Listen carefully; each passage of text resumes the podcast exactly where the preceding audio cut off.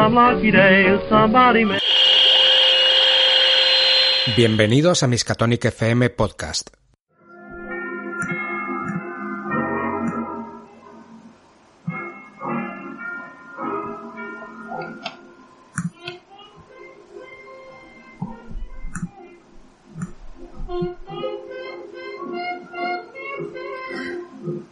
Bienvenidos a Miskatonic FM, bienvenidos a la llamada de Cthulhu. Jugamos hoy un one shot cortito que está dentro de un módulo de Stygian Fox que se llama Fierce Sharp Little Needles, eh, que se llama Lights Out, escrito por Joe Trier de How We Roll Podcast, del que ya hemos jugado también el, el ídolo de Zod. No sé si todos vosotros lo habéis jugado o no, pero alguno de vosotros lo habéis jugado ya. Sí. Eh, es un módulo muy cortito, se juega en una sesión, como todos los módulos de ese libro. Y aunque está libre de ambientación, es decir, no tiene una ciudad fija, a mí me gusta mucho una ciudad en concreto de Estados Unidos y he decidido ambientarlo ahí, porque la controlo bastante bien, que es la ciudad de Nueva Orleans. Nueva Orleans es una ciudad que ha pasado por todo a lo largo de su historia. Se construyó por debajo del nivel del mar, en la desembocadura del río Mississippi, como un lugar de entrada de mercancía para el resto de Estados Unidos, para poderla repartir subiendo el recorrido fluvial de- del río Mississippi. Ha sido eh, lugar de muchas batallas y muchas peleas, tanto políticas como físicas, por su control, precisamente por esa posición estratégica dentro del, país. Y eso también le ha llevado a ser un lugar de especulación, de pobreza, de riqueza también extrema a lo largo de toda su historia. Eh, en los años 20 era una ciudad en la que encima sufrió o vivió o experimentó el nacimiento de la música jazz, la explosión de música jazz, que aunque ya llevamos unos años, eh, digamos que ese fue el momento en el que se expandió por todo el, el país, por todo Estados Unidos, siendo su cuna precisamente Nueva Orleans. Eh, ha sufrido discriminación racial, eh, discriminación económica, eh, invasiones, y eso también la convierte en una ciudad fascinante. Ha sido propiedad de, España, propiedad de Francia, propiedad de piratas, lugar de entrada de Haití y cuna también del vudú americano. Es una ciudad fascinante. Pero como digo, no estamos jugando en los años 20, estamos jugando en la actualidad. Nos vamos al 19 de julio de 2010.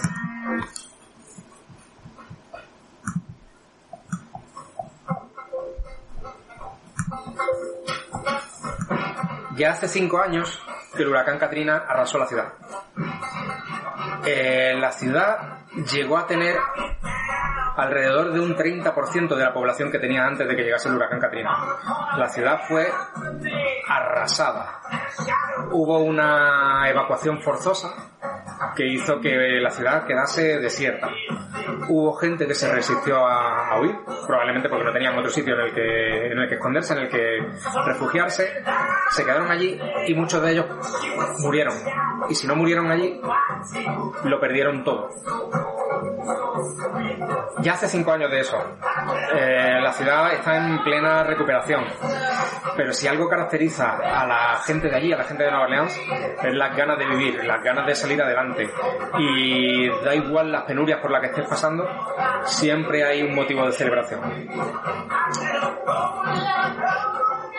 Pero esto es la llamada de Cthulhu. Estamos en el 19 de julio de 2010.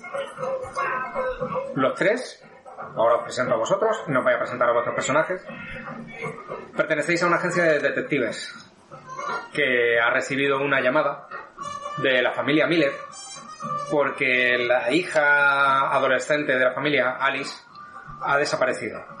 Alice tiene 15 años. Anoche terminó de cenar, se encerró en su habitación como, como estaba haciendo últimamente y a la mañana siguiente no estaba. Nadie la ha visto, nadie sabe, sabe nada de ella. Su madre, Olivia, y su padre, Carl, eh, han decidido llamar a la policía, pero la policía dice que aún es muy pronto para poner una denuncia. Eh, puede poner la denuncia, pero la policía no va a mover un dedo aún porque es demasiado pronto. No hace ni siquiera 12 horas que no saben dónde está. Por lo tanto, la familia muy preocupada y a sabiendas de que algo quizás no ande bien, sabiendo que ella está pasando por un momento muy duro, que ahora probablemente descubriréis por qué, eh, algo puede haber hecho o algo puede haberle pasado, han llamado a esta agencia de, det- de detectives para que se pongan en marcha de inmediato. Y en esa agencia de detectives tenemos a los personajes que están protagonizados o interpretados por Pablo. ¿Qué tal, Pablo? Muy buenas, Héctor. Yo hoy llevo a Mike Lafayette, un investigador privado, unos 34 años, eh, raza negra, pelo corto, va relativamente bien vestido, aunque él huye de trajes, es más de jersey de cuello de tortuga, de cuello vuelto.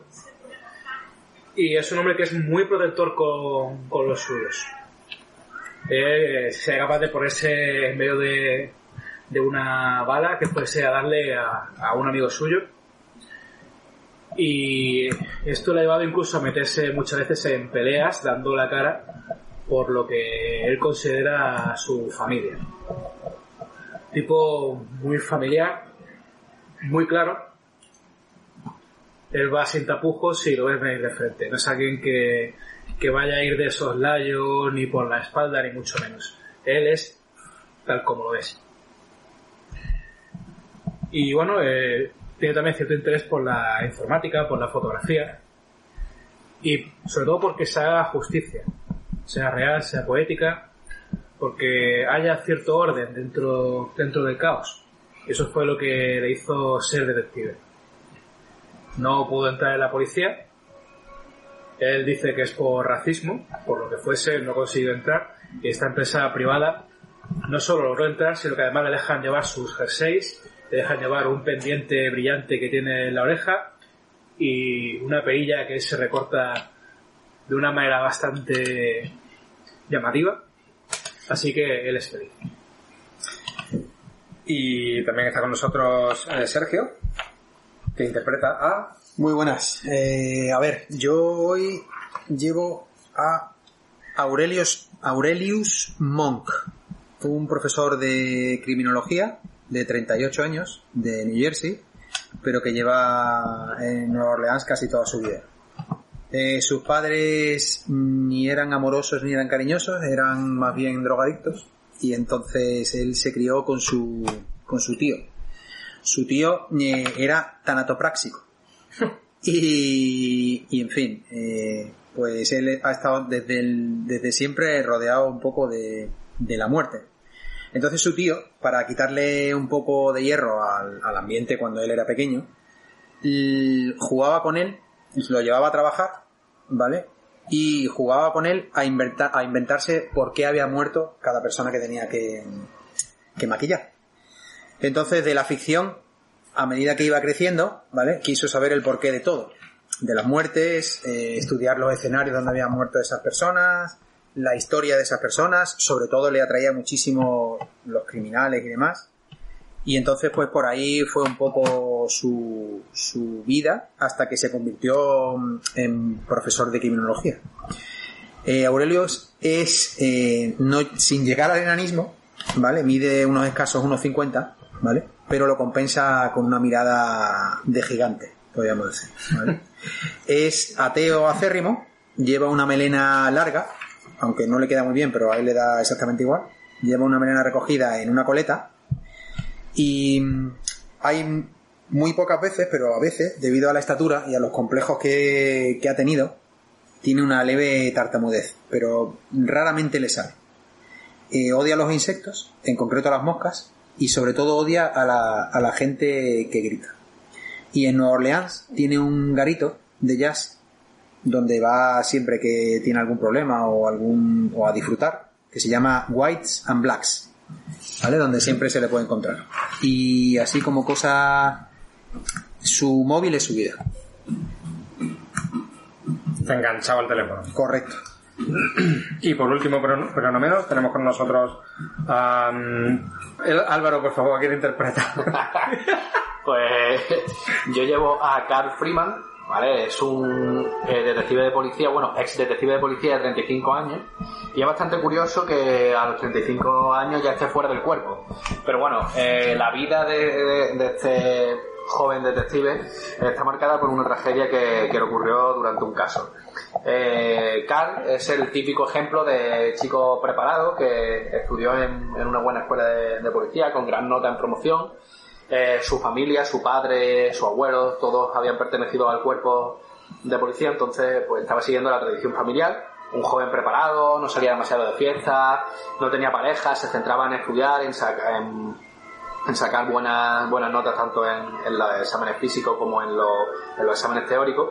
Y cuando entró en el cuerpo, pues era un chico modelo. Llevaba una vida totalmente correcta, pero en uno de los casos que, estaba llevando eh, sobre el, secuestro de una, de una chica, eh, por incompetencias y por falta de información, llegaron tarde y la chica murió delante suya a manos de- del raptor, que bueno, consiguieron abatirle, pero no pudieron hacer nada por la pequeña y él fue el último que la tuvo en brazos y eso le dejó muy tocado. Eh, después de ver la, que la policía podría haber hecho mucho más y sentirse culpable de aquella muerte, decidió dejar el cuerpo y dedicarse a, pues, a la investigación privada por su cuenta, aunque no ha trabajado mucho desde entonces. Se deja mm, eh, ver mucho más por los bares, se refugió en el alcohol para superar eh, la pérdida de la pequeña cambió totalmente su estilo de vida, de ser un chico totalmente pulcro a, a un chico desaliñado, ser el pelo largo, barba, eh, apenas se cambia de ropa, vive solo, eh, come muy mal. Y, y bueno, eh, ahora mismo parece que está remontando un poco, se ha refugiado en la música, se compró una guitarra, eh, entró en un, en un grupo y, y entre ese entretenimiento y el trabajo pues parece que está remontando. Y, bueno, a ver qué se nos presenta hoy en la partida. Como he dicho antes, es el 19 de julio de 2010 en Nueva Orleans. Os han llamado a casa de la familia Miller, una, una familia de, económica, de posición económica y social bastante buena que viven en el Garden District en, en Nueva Orleans, una zona de mansiones eh, y casas independientes bonitas, grandes, lujosas en la zona central, relativamente cerca del, de la zona central, el, distrito financiero y el barrio francés, pero que está un poco más alejada de la parte turística y por lo tanto es bastante más tranquila, cerca de la zona universitaria y con parques y con jardines alrededor. Estáis en, en el salón de esta familia Miller. Eh, Carl, el padre de la chica desaparecida, de Alice, está ahora mismo en la cocina tomando un café preparándose para irse a trabajar. La madre de Alice está delante de vosotros. Os ha servido un café y está esperando a que vosotros empecéis a hacer las preguntas y las pesquisas necesarias para localizar a Alice lo antes posible. Eh, también tienen un- otro hijo, eh, un chaval de 12 años que se llama Spencer, que aún no ha bajado a desayunar, es bastante temprano todavía por la mañana. Ellos eh, se han despertado, han ido a avisar a Alice de que llegaba la hora de prepararse para ir al, instituto y ella no respondía. Al ver que no respondía, entraron en la habitación y la vieron con la cama hecha y que ella no estaba dentro. Eh, llamaron a la policía inmediatamente para que fuesen a localizarla, pero la policía le ha dado largas, le ha dicho que si sigue sin aparecer a lo largo del día, que ponga la denuncia para que ellos empiecen a buscarla, pero que aún es demasiado pronto, que probablemente se fuera anoche con algunos amigos por ahí y que no haya vuelto aún, o que se haya quedado a dormir en casa de una amiga, o que cualquiera sea. El caso es que ellos, ante la duda y la preocupación porque Alice no estaba pasando por una buena racha últimamente, eh, han decidido contactar con una agencia de detectives a la que vosotros pertenecéis, en la que vosotros trabajáis. Y después de serviros el café, la tenéis delante de vosotros y está dispuesta a que le hagáis cualquier pregunta. Y bueno, entonces eh, Alice no estaba pasando una buena racha, pero en el instituto, ¿o a qué se refiere exactamente? No, eh, siempre ha sido una estudiante muy aplicada. Es verdad que últimamente estaba más distraída, pero es todo consecuencia del fallecimiento de su novio, de Dani. Murió hace tres semanas en un accidente de coche. Oh, vaya, lo, lo lamento. Eh, gracias, estamos intentando superarlo. Eh, Alice es la que evidentemente peor lo está pasando. Lleva tres semanas prácticamente encerrada en su habitación, que no quiere hablar con nadie, no quiere salir, no quiere... prácticamente no come y no habla. Esta chica tiene amigas que Sí. pueda Sí, saber claro. dónde está. Claro, tiene unas, unas amigas. Eh, déjeme pensar, eran, creo que eran Claire y, y Tammy. Claire sin, sin I. Eh, Y Tammy eran sus, sus mejores amigas. eh, disculpe, señora Olivia. em, ¿No han contactado con ninguna de sus amigas para saber si está allí? ¿Si saben algo? No, aún no, no hemos llamado a nadie. De hecho, eh, yo no sé si tengo su número de teléfono en algún sitio o no. Lo puedo intentar localizar si creen que es importante. Sí, sería muy interesante que empezara a llamar a las amistades más cercanas para, para ir descartando y sobre todo para las, las amigas más íntimas. eh, nos gustaría hablar con ellas, claro. Sí, eh, Si no, bien, llamaré- claro, si no tiene su teléfono, imagino que a través del instituto podemos lo- localizarlo. Supongo que lo puedo localizar. ¿Y quién fue la última persona que vio a, a Alice? Pues eh, estuvimos cenando toda la familia juntos y poco después de cenar se fue para su habitación, alrededor de las nueve y media o las diez de la noche. Supongo que yo no la volví a ver ya y creo que Carl tampoco. Supongo que sí que habló con Spencer en algún momento. Los escuché hablando en el cuarto de, de Alice antes de que se acostaran. ¿Escuchasteis la puerta de cómo ella se marchaba por la noche? No, no, no escuché nada. Eh, ¿Tenéis un cajetín de llaves donde guardéis el manojo de llaves personal de cada uno de los miembros de la familia? Sí, sí que hay un cajetín con llaves. Voy a echarle un... Si me lo señala, voy a echar un vistazo y quiero ver si Alice se llevó las llaves a Alice. Vale. Eh, señora Miller, ¿a qué hora se acostaron usted y su marido? Eh, nos acostamos temprano, yo creo que alrededor de las diez y media de la noche o las once aproximadamente. Eh, discul- disculpe, eh, Olivia, ¿verdad? Sí, sí. Eh, permítame que la tutee. Em, ¿Qué cree usted que ha pasado de verdad, Olivia? ¿Cómo que cree? Que cree ¿Qué creo? cree- por, qué, ¿Por qué ha podido desaparecer Alicia? Ah, no lo sé. Supongo que... No, me, eh. ha malinterpretado la pregunta. He querido preguntarle eh, ¿qué, cree, qué cree que le pasaba a ella por la cabeza para poder, para querer desaparecer así, aparte de la muerte de su novio. Pero ¿por qué está usted suponiendo que ha sido ella la que se ha marchado? Bueno, de momento estamos tratando una desaparición. No sabemos si ella se ha marchado voluntariamente o no. ¿Pero cómo iría a marcharse voluntariamente? Bueno, No. por, por muchas razones, porque la hayan llamado, porque los Yo jóvenes... estoy convencida de que alguien se la ha llevado. Es imposible, ella no iría a ningún sitio sola. ¿Ha encontrado usted algún signo de violencia en su casa, en la ventana? No, mm, no, para eso están ustedes aquí. ¿Qué está usted insinuando? No, no, a ver, no, lo que pasa es que desgraciadamente hay que utilizar todos los puntos de vista a la mano y quería, bueno, ver un poco cuál era su opinión sobre el asunto. No, yo... Mire, mi opinión... No quiero saberla ni yo misma. Estoy segura de que ella no ha desaparecido voluntariamente. Ella no haría algo así. Era, era una hija ideal. Era buena estudiante, era aplicada, era... eh, la hija ideal. No se puede descartar nada, señora. Eh, para casi todos los padres, todas las hijas o hijos son ideales. No es algo personal, suele ser así. Eh, pero seguro que, que hay algún motivo por, por el que ella tuvo un comportamiento extraño o, y ya en ese momento miro a mi compañero, o se puede tratar de un, de un secuestro y la chica estaba bien, como, como dice... Ella llevaba tres semanas Olivia. prácticamente encerrada en casa. Lo único que hacía era ir a clase y volver inmediatamente. No veía a nadie. ¿Cómo ¿Cómo pueden pensar que se haya podido escapar? Vale, pero ella normalmente era una chica que eh, se encerraba en casa o era una chica que No, era muy extrovertida. Pues Ella- entonces algo raro estaba pasando. ¿No Claro. le preguntasteis qué le pasaba? ¿Estaba de exámenes? ¿Tenía algún problema con su? No, simplemente suponíamos que el fallecimiento de Dani le estaba afectando mucho y no conseguía salir de ahí. Estábamos planteándonos ver algún psicólogo que hablase con ella. ¿Esta chica ha tenido alguna bajada en sus notas debido a esto? No, no estamos en periodo de exámenes. Las clases han terminado hace poco.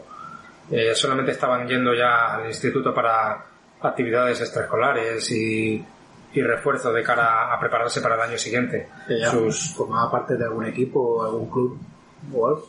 eh, Más mm, allá de estas amigas. Ella pertenecía a un club de lectura. Eh, le gustaba mucho la literatura.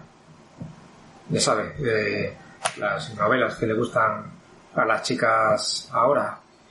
Estas sagas de, de libros de vampiros para jóvenes y todo este tipo de cosas. Vale. Mm, ¿Puedo mirar lo de, la, he mirado Sí. lo de las llaves? Eh, ¿Está el llavero de ella o...? Eh, distinguen los llaveros, no sabe a quién pertenece cada uno, pero hay bastantes manojos de llaves. Pero ves el, cajetín, es un cajetín bastante grande en el que se ve que hay un gancho en el que debe colgar un manojo de llaves enorme. Y lo demás son mm, llaves pequeñas, dos o tres llaves, como de un portal y una, una verja y un portal, cosas así, Vale. pequeñitos, llaveros pequeños con pocas llaves y, Vale. y un hueco como para un manojo muy grande o algo así. Vale. Digo, me gustaría, señora Miller, que echase un vistazo dentro de- del armario de, de su hija, por ver si echa de menos eh, ropa, como si hubiese ella hecho un equipaje de manera Sí. apresurada, alguna mochila o algo que falte. Si quieren venir, quieren ver su habitación o... Sí, por supuesto. Eh, disculpe, señora, miren, ¿les ha dado tiempo a, a ver si, si falta algo? Si se ha llevado algo, si está su móvil, si tiene ordenador, ordenador, portátil. ¿Les ha dado tiempo No, a hacer un inventario? No hemos llegado a algo? mirar, no, no hemos mirado nada, hemos pensado que lo mejor de cara a la investigación era que nadie tocase nada. Perfecto, ha sido muy inteligente por su parte. Si, si no le importa, podríamos subir para empezar Sí, un poco a... sí, sí, claro. El móvil creo que no está porque en cuanto vimos que no estaba en la habitación, lo primero que hicimos fue llamarla. Y aunque dato no, no respondía y en la casa no sonaba ningún teléfono. Así que suponemos que, eh, suponemos que quien se haya llevado a, a Alice se habrá llevado el teléfono también. Os acompaña escalera arriba, vais pasando la habitación, el- el, la casa está entera pintada de blanco, decorada con muy buen gusto, con cuadros pintados a mano con retratos de toda la familia. Podéis ver eh, al padre, a la madre, a un hijo. Mm, tendría unos 10 años en la época en la que se le hizo el retrato aproximadamente, ahora sabéis que tiene 12. Y hay un retrato de una chica eh, jovencita con el pelo oscuro. En, esa en ese retrato podríais pensar que tendría alrededor de 13 años aproximadamente. Mm, con la cara bastante bonita, guapa, agradable, pero con un poco de cara de empoñona, con unas gafitas pequeñitas. Subís por una escalera que sube eh, haciendo un semicírculo hasta la planta superior, donde están los distintos dormitorios, o abre un cuarto y os encontráis una habitación que está eh, pintada de rosa y llena de pósters de la saga Crepúsculo, de cantantes eh, pop de- para niñas de esa edad, etcétera. Esta es su habitación. Muy bien. Bien. ¿Vemos algún tipo de ordenador? Eh, sí, hay un ordenador portátil encima del escritorio. Está cer- con la tapa cerrada, pero está allí encima. Yo lo primero que hago es echar fotos de la habitación en diversos planos. ¿Vale? Yo quiero ver si hay algún indicio de que se fuera deprisa. Eh, por ejemplo, que el cargador del móvil esté enchufado o, O que no esté. O que no. Pues si, si no está, se lo puede haber llevado ella premeditadamente. Vale. Haced una tirada de descubrir. Y os digo lo que podéis encontrar. Difícil. ¿Lo 25. pasas? ¿Es difícil? 57. La paso. Vale. Pues vosotros dos, que la pasáis en, en normal, tanto Monk como Freeman, estáis echando un vistazo y veis que el ordenador portátil aparentemente está bien. No parece que falte ropa, no falta ninguna mochila, ninguna bolsa. La madre os va señalando y os va diciendo que efectivamente parece que no falta nada de, ropa. Eh, no encontráis tampoco el cargador del móvil por ningún sitio. Tú ves lo mismo y mientras vas tirando, disparando fotografías, ves eh, algo que te llama la atención debajo de la cama. Eh, veis los pósters y las fotos que hay en, la- en las paredes, veis también eh, dos chicas posando con ella en alguna fotografía, una chica rubia y una chica pelirroja. La rubia parece bastante bajita y la pelirroja parece bastante alta. Están abrazadas poniendo caras, bueno, niñas de, de 15 años. Eh, hay fotos también con un chico bastante, bastante guapete. También calculáis que más o menos de la misma edad. Suponéis que era Dani, el, el novio fallecido de Alice. Y tú, debajo de la cama, ves algo que te llama la atención. Tapado justo con el borde de la colcha, sobresale la esquina de algo de madera. Como un- una pieza de madera, como un tablero o algo parecido. ¿Y esto? Y lo saco. Cuando sacas despacio, poco a poco, ese tablero, te das cuenta de que es un tablero de Ouija. ¿Lo sacas libremente para que lo vea la madre o lo intentas mantener oculto? En principio no tendría ningún problema en enseñarlo. Luego, de ahí, y esto, y sacaría el tablero sin más. Y la madre se queda mirando. Eso es la primera vez que lo veo. ¿Qué es eso? Es un tablero de, de Ouija, señora, es un tablero de esoterismo. Pero tampoco es tan tan raro. Las niñas de esta edad suelen sentir curiosidad por estos temas y seguro que han podido jugar Sí, a que son brujas o algo de Sí, estilo. Exactamente. Suele pasar. Pero es curioso que lo, que lo tuviese escondido. No sé, no sé si puede ser relevante. Nunca le comentó nada ni visteis que lo No, comprara. jamás ha tenido interés por este tipo de cosas. Es El, el tablero, se- eh, o sea, la tabla se ve vieja o se ve de las que tú puedes com- comprar así que no sea Sí, nuevecita? si pone Made in China o eso, por algo eso. que se ha fabricado ella. Es un, un tablero que se ve bastante nuevo, bastante reciente. No, no parece que tenga mucho, mucho tiempo, pero sin embargo tiene algo extraño y es que tiene una zona central eh, completamente ennegrecida y con una quemadura. ¿En alguna letra en concreto? No, Ah, Vale, yo miro a, a mis compañeros y, y les digo, quizá mm, han intentado hablar con Dani. Correcto. Seguro, es la típica medida que tú tomas. Y miro, y miro a la madre a ver qué... la, que la cara de la madre es de, Sí. de- como de, de espanto de, de qué demonios está hablando, a qué, a qué clase de gente he llamado yo. Nada, son chiquilladas por lo general. Eh, en fin. Eh, cambiando de tema, eh, otra cosa que nos puede interesar. Eh, ¿Tu hija solía utilizar redes sociales? Y que niña de 15 años no. Hay de todo. Pero me refiero, ¿tenía usted control? ¿La tenía como amiga en estas redes? ¿Podemos Mm. ver sus redes? Sí, son ustedes libres de verlo. Si quieren, ahí tienen su ordenador. No, no hay ningún inconveniente en que le echen un vistazo. Eh, durante un tiempo, al principio, cuando ella empezó a utilizar redes sociales, sí que estuve monitorizando un poco lo que hacía, porque no quería que se metiera en ningún lío. Ya saben lo que cuentan de las redes sociales. Pero, sin embargo, les puedo asegurar que Alice es una chica perfecta. Alice es perfecta. Eh, solamente miro de vez en cuando en qué anda y con quién tiene trato y nunca vi nada raro en, en ella. Eh, ¿Le importa que me siente? A... No, no, por favor, adelante.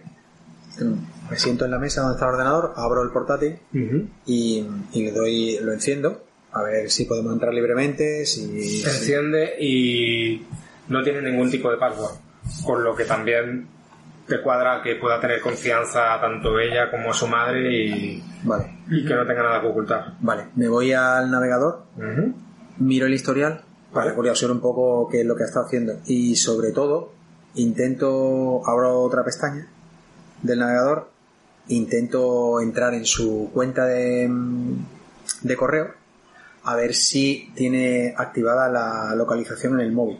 Para poder localizar el móvil con, con el navegador. Vale. Eh, hace una tirada de, de informática con dado de bonificación. Porque te ha ido directo al navegador, a buscar el historial, Con bonificador. un bonificador, eso. Un 82 y un 92, 82 y 92. Sí, o sea, perfecto. ¿Por, por qué? Se apaga, se apaga el ordenador. Se apaga el ordenador y Vale. Dedicas media hora a buscar por ahí y el navegador parece no tener nada. Y digo, parece no tener nada. Te ha ido directamente al Int- Internet Explorer, ha estado buscando en el historial y de hecho aparece completamente limpio. Vale. Eh, veo a ver si hay algún otro navegador que no sea el Explorer. Si tiene otro navegador, si tiene... Sí, hay otros navegadores. Vale, entonces intento buscar a ver lo más atrás que tiene grabado el historial para ver un poco, para que nos veamos lo- los tres, a ver qué nos encontramos. Dónde ha estado, qué ha estado curioseando, qué ha comprado, qué ha... Vuelve a tirar, pero ahora, ahora va a tirar sin bonificador. Sí, ¿no? Y esto es una tirada forzada. Vale, bueno, fuerza la ¿Cuánto tienes? ¿Cuánto tienes? Informática. Informática está... Al final. ¿Tú no tienes informática? No, yo no tengo informática. es que cuando me ha dicho busca informática, digo, pues, Ayudo yo, que tengo Vale. y le digo, Que hagas tiradas. no, no. Lo que... Está con un martillo no, no, no, no, no habéis dado cuenta, pero estoy en la Ouija intentando teclear en la Ouija a ver si.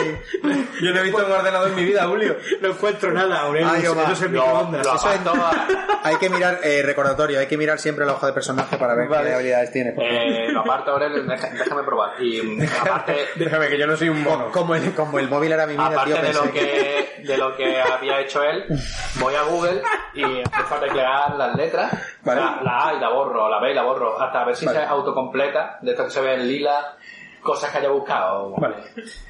Haz la tirada tú de, de informática. Eh, Las fallas. sí, eh, Es- esa manera de buscar no te ha funcionado. vale. Porque tiene tantas búsquedas con distintos caracteres que es imposible saber.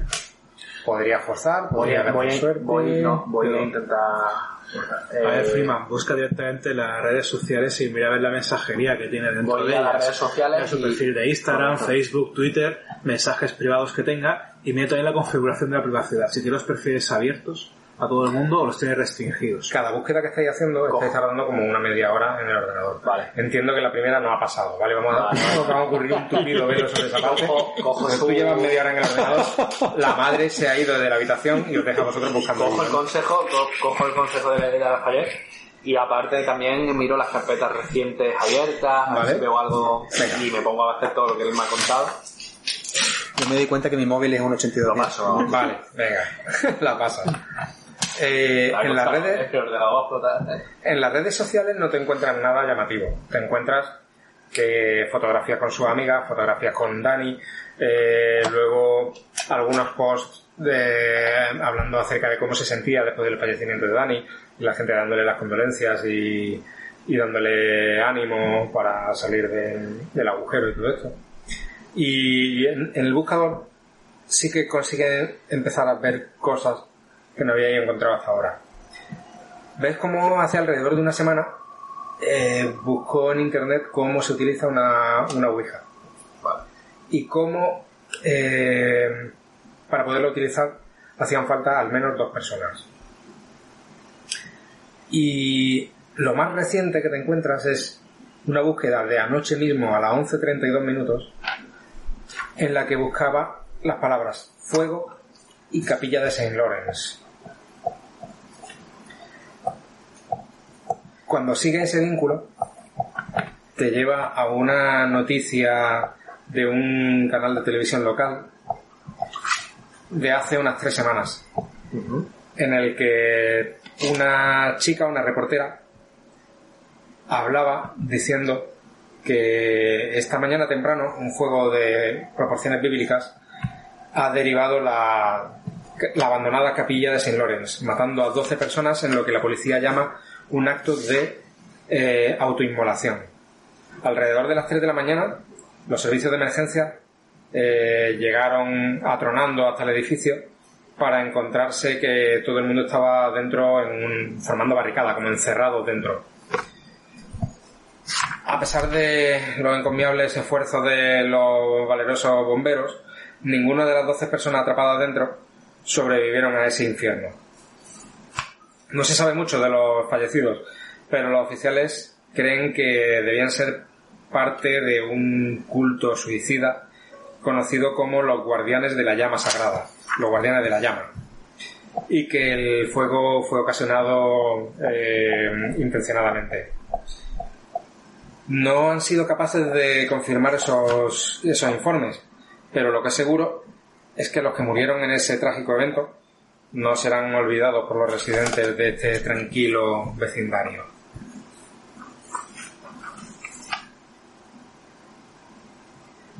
En esas imágenes se ve una reportera rubia delante de un edificio todavía humeante de las ruinas de una iglesia y un gran número de vehículos de emergencia, de bomberos, coches de policía, ambulancias y cómo eh, van con camillas y sacando bolsas de cadáveres del interior. Otra búsqueda que hay en el ordenador, a las 11.41, eh, se busca o se intenta localizar un libro llamado Live Feu d'Enfer. Sí, mi francés. si buscáis acerca de ese libro, veis que fue recuperado precisamente del fuego de la capilla de St. Lawrence y que actualmente lo está custodiando el profesor Ormond en la biblioteca de la Universidad de Loyola, aquí en Nueva Orleans. Tirad de.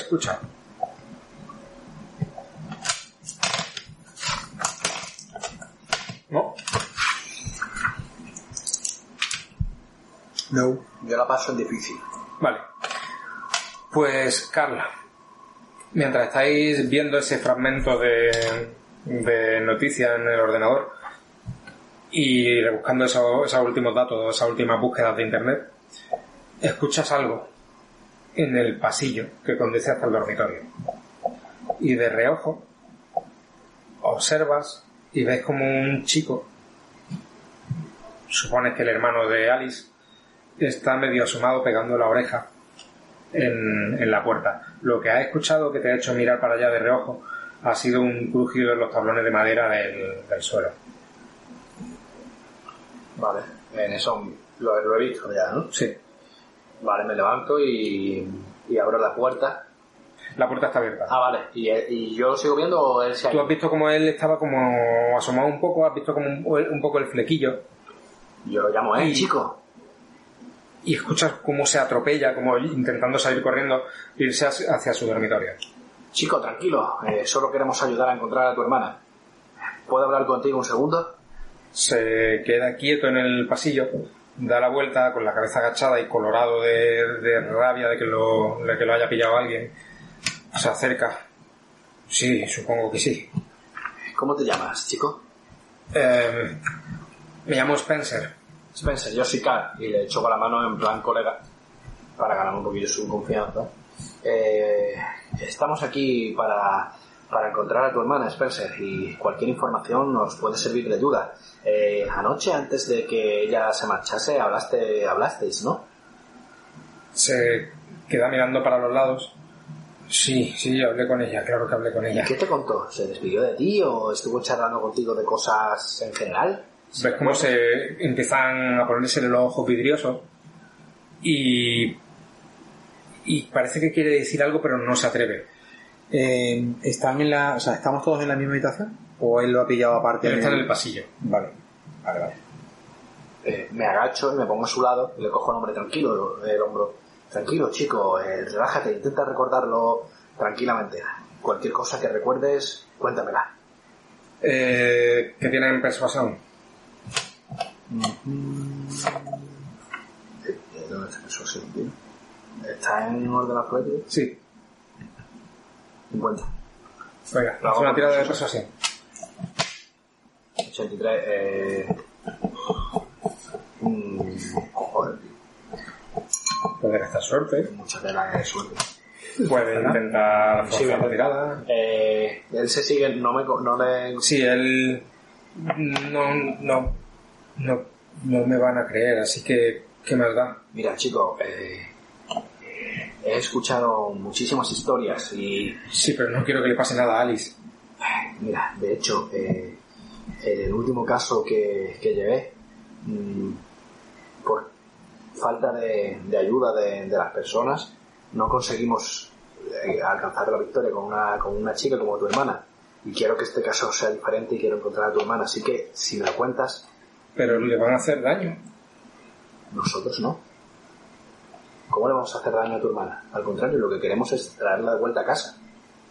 Y necesito saber en qué estaba pensando anoche y qué te contó. No se lo voy a contar a nadie, ni siquiera a tu madre, no te preocupes. Está bien. Tira otra vez. Sí. Vale. Está bien, hablaré. Pero, por favor, no digan, no le digan que yo les he dicho nada. Tranquilo. De verdad, puedes confiar en mí. Em, ¿Qué quieren saber? Me gustaría saber qué es. Primero, qué te contó anoche. Y segundo, si sabías algo que estaba planeando tu hermana para mudarse, para irse o para Ah. buscar algo.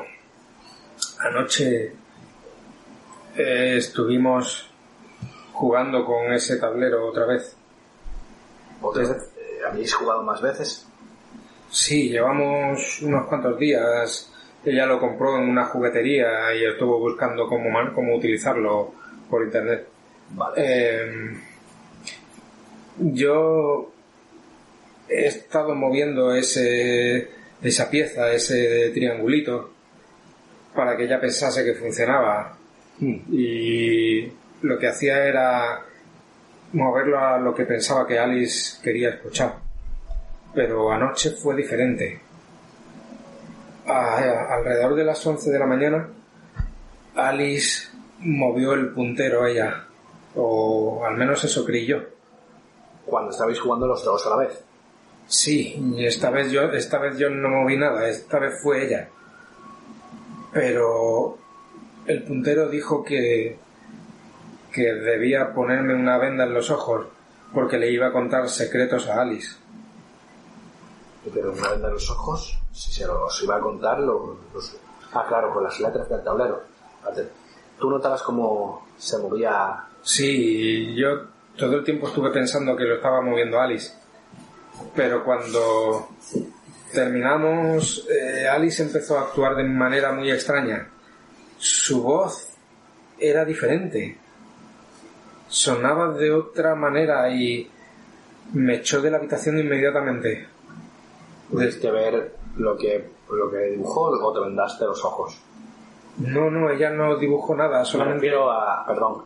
Me refiero a las letras, a las letras que marcaste. No, yo tenía, tenía los ojos vendados, yo no, no vi nada, no, no sé qué estaba diciendo, solamente eso se movía de un lado para otro a toda velocidad y ella parecía parecía estar contenta o eso me pareció. Spencer, ¿sabes si el objetivo de tu hermana era poder hablar con su... con su novio, con Dani? Claro, eso es lo que quería. Lo estás haciendo bien, Spencer. Eh, ¿Recuerdas alguna cosa más? ¿Te dijo tu hermana algo? ¿Qué te dijo anoche, eh, antes de desaparecer? No me dijo nada más, me echó de la habitación y la pude escuchar desde mi dormitorio como, como hacía algo con el ordenador. Y también la escuché hablar. Supongo que hablaba por teléfono. Supongo que hablaría con, con Claire y con Tammy. Claire y Tammy son sus amigas, ¿no? Sí. Pero luego ya no escuché nada más y me eché a dormir. Vale. Muchas gracias, chico. Por Eh, favor, recupérenla y no le hagan daño. Traemos a tu hermana de vuelta a casa. No le queremos hacer daño. ¿Por qué piensas que podríamos nosotros intentar hacer daño a tu hermana? No lo sé, estaba actuando muy rara. Rara, ¿cómo? Tu madre nos ha contado que simplemente estudiaba y entraba en su habitación. Sí, pero ustedes no la vieron anoche. Anoche cuando me echó de la habitación no era ella. Está bien. Estamos precavidos, espérese.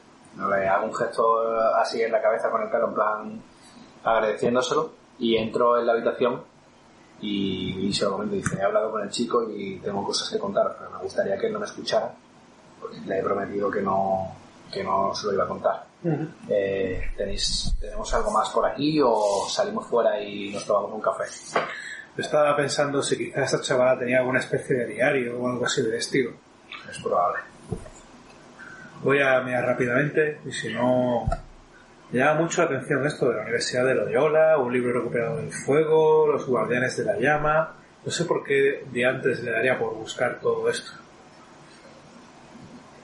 Voy a mirar eh, la mesita de noche, por esa zona, a ver si tiene algo que ya conserve como diario.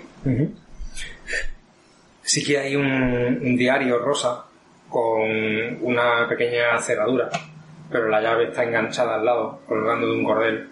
Lo puede abrir, sin problema. Y en el diario, es el diario normal de una chica de 15 años, que a lo largo del tiempo va narrando lo que le pasa, eh, cómo se siente, lo que hace con sus amigas, eh, dónde va con, con, con su novio Dani.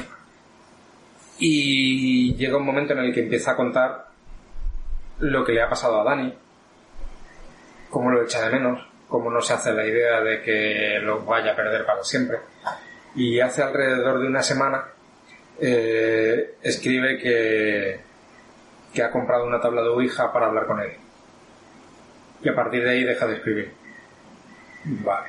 Yo entiendo que cuando alguien maneja una tabla de Ouija, está a la vez apuntando lo que son las letras que va eh, adivinando con lo que es la tabla de Ouija hasta formar palabras, frases y demás. Eh, podemos buscar, te cuento también al resto de la habitación, a ver si, a ver si encontramos esos papeles, buscamos en la papelera, esos papeles, ¿vale? buscamos Pues en la papelera os encontráis unos restos de papel que están quemados. Vale. Y en esos restos de papel eh, hay algunos fragmentos que parece que no se han borrado del todo. Y veis el título del libro que hablaba mm, en, que- de- en la búsqueda de internet. El que tiene el profesor Olmos, ¿no? Sí. Pues lo voy a escribir aquí. Que está en francés. Sí.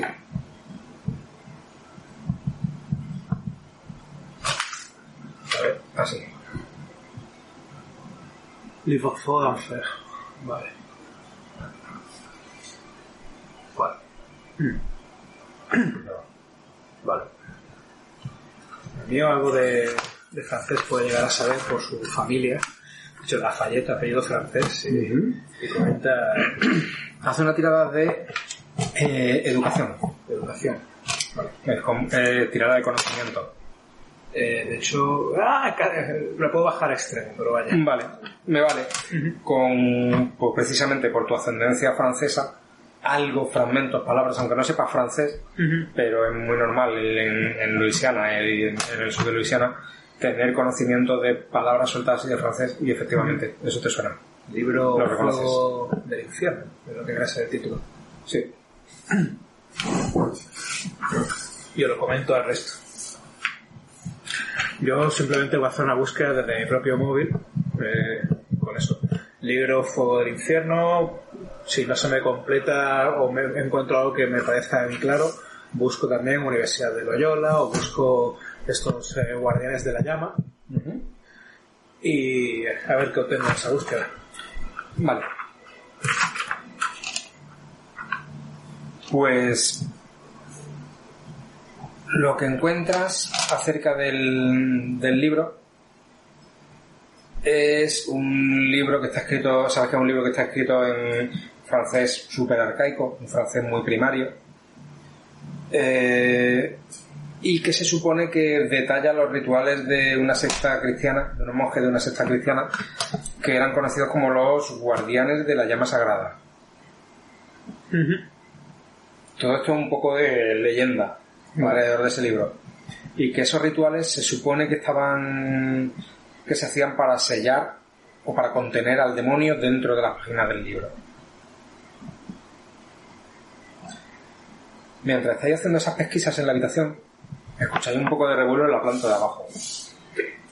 Escucháis al, al padre de Alice, eh, que está como enfadado. No escucháis qué pasa exactamente, pero escucháis a Carl eh, como que está discutiendo con la madre de, de Alice.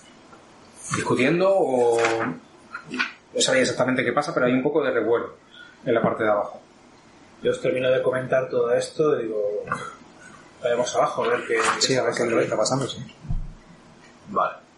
Cuando bajáis las escaleras, os encontráis en, en la cocina, está el matrimonio, Spencer está ya con ellos, que os mira de soslayo, intentando disimular lo- los ojos con un- una lágrima a punto de brotar, esperando que vosotros no digáis nada delante de sus padres de lo que os ha contado.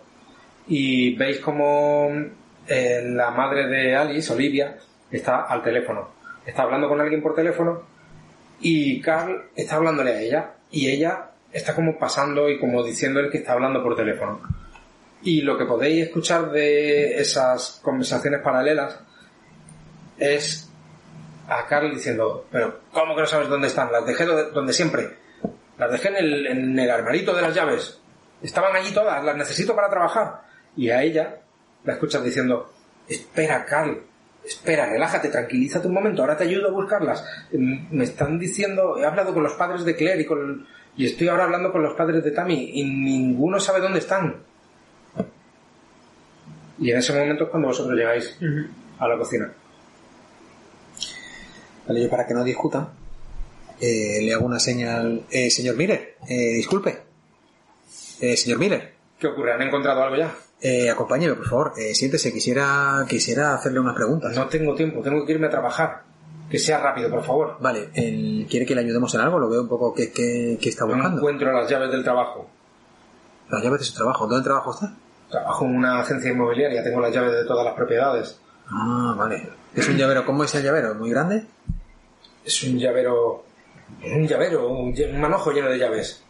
Vale, ¿desde cuándo, cuándo fue la última vez que... ¿Dónde lo puso? Te lleva al armario de las llaves y estaban aquí. O sea, que le faltan ya las llaves desde cuándo, ayer. Anoche cuando llegué de trabajar las solté ahí y ya no están.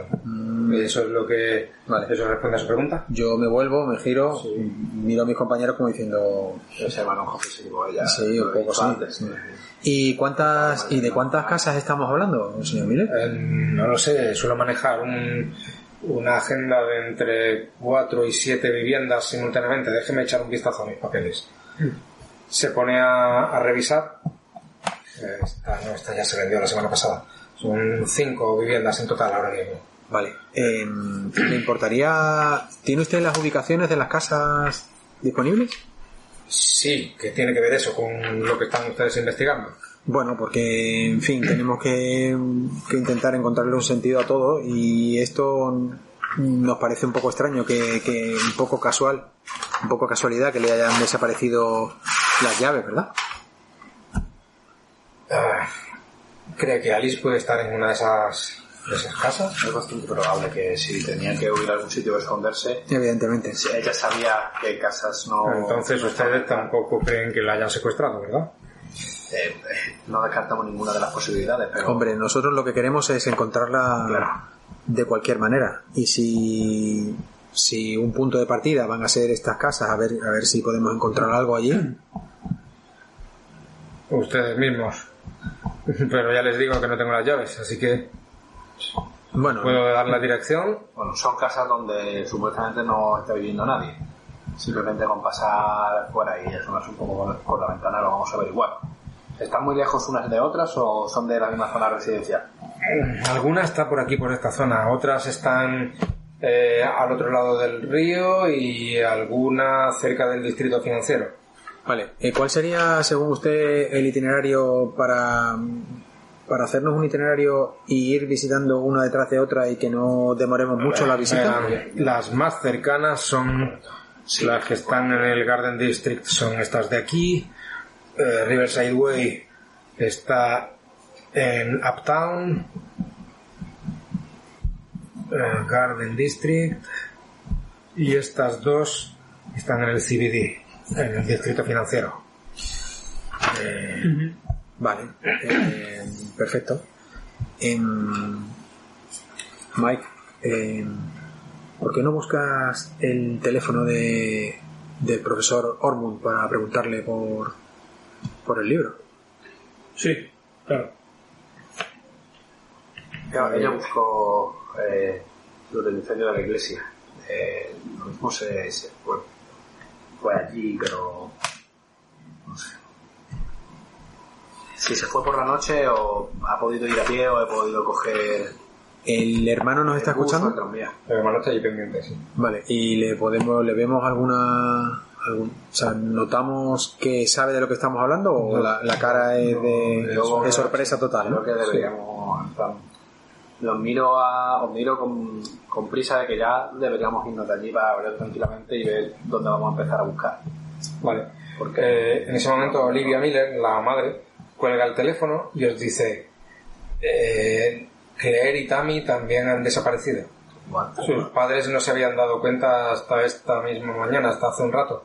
Han ido, cuando he llamado para preguntar por Alice, eh, para ver si estaba con ellas, han ido a comprobar y no están en sus habitaciones. Ujú. Eh, disculpe, señora eso es realmente una, perdón, una buena noticia, porque eh, si se trata de un secuestro, eh, prácticamente se puede incluso descartar. Si han quedado las tres amigas, tienen que estar juntas y están trabando algo. Hombre, todo pinta a que, a que algo entre ellas parece que hay. Yo, la verdad, no se puede, no puedo confirmar al 100%, pero un secuestro dudo que haya sido porque habrían tenido noticias de algún tipo. De entrada, Sí. lo habrían escuchado, porque si pasó aquí en casa y ya estaba en su cuarto, habrían escuchado ruidos, golpes, algo. Es un secuestro demasiado limpio. ¿Por qué lo iban a hacer? En cualquier caso, cuando secuestran a gente, por lo general, los padres suelen recibir llamadas pidiendo algo a cambio. Pero, pero Alice era la hija perfecta. ¿Por Pero- qué se iría de casa? Pero señora Miller, eh, piense en esto como algo positivo. Positivo que se haya alargado de casa. Positivo, Positivo es porque, que- positivo porque ya, ya podemos descartar un poco el tema del secuestro, el tema de, de la violencia, el tema de... En Pero fin, se ha marchado desde casa yo no sé dónde está. Se fue anoche. Realmente no se ha marchado de casa. Eh, no hace tantas horas que se fue. Lo mismo se ha ido con sus amigas a realizar algo, eh, algo que tenían planeado y se les ha hecho tarde o se les ha ido un poco de las manos. Pero por la forma en la que se ha ido y lo que hemos podido ver, no era una huida de casa de un adolescente que dice me voy de casa y coge cuatro prendas de ropa y se hace un, un saco en una mochila. Eh, había quedado con las amigas para hacer algo en una noche en concreto y o le ha les ha salido mal o se han demorado, pero no creo que sea una huida ni que se haya ido de la ciudad. Esperemos que estén las tres juntas y así a tres personas es más fácil de encontrar que a una. por cierto, una pregunta, ¿cómo se, se movía Alice? Alice iba a todos lados andando o la llevábamos nosotros en coche o en el tranvía. Pero el tranvía está muy cerca de aquí. Perfecto. Bueno, eh, pues no queremos. Vamos a seguir eh, con la investigación. Si eh, manténganse al lado del teléfono por si tenemos que preguntarles algo más, ¿de acuerdo? De acuerdo. Por favor, infórmenos de cualquier avance. Eh, tengan mi número de teléfono y si son tan amables de darme alguno para que contacte con ustedes directamente. Sí, claro. Es, eh,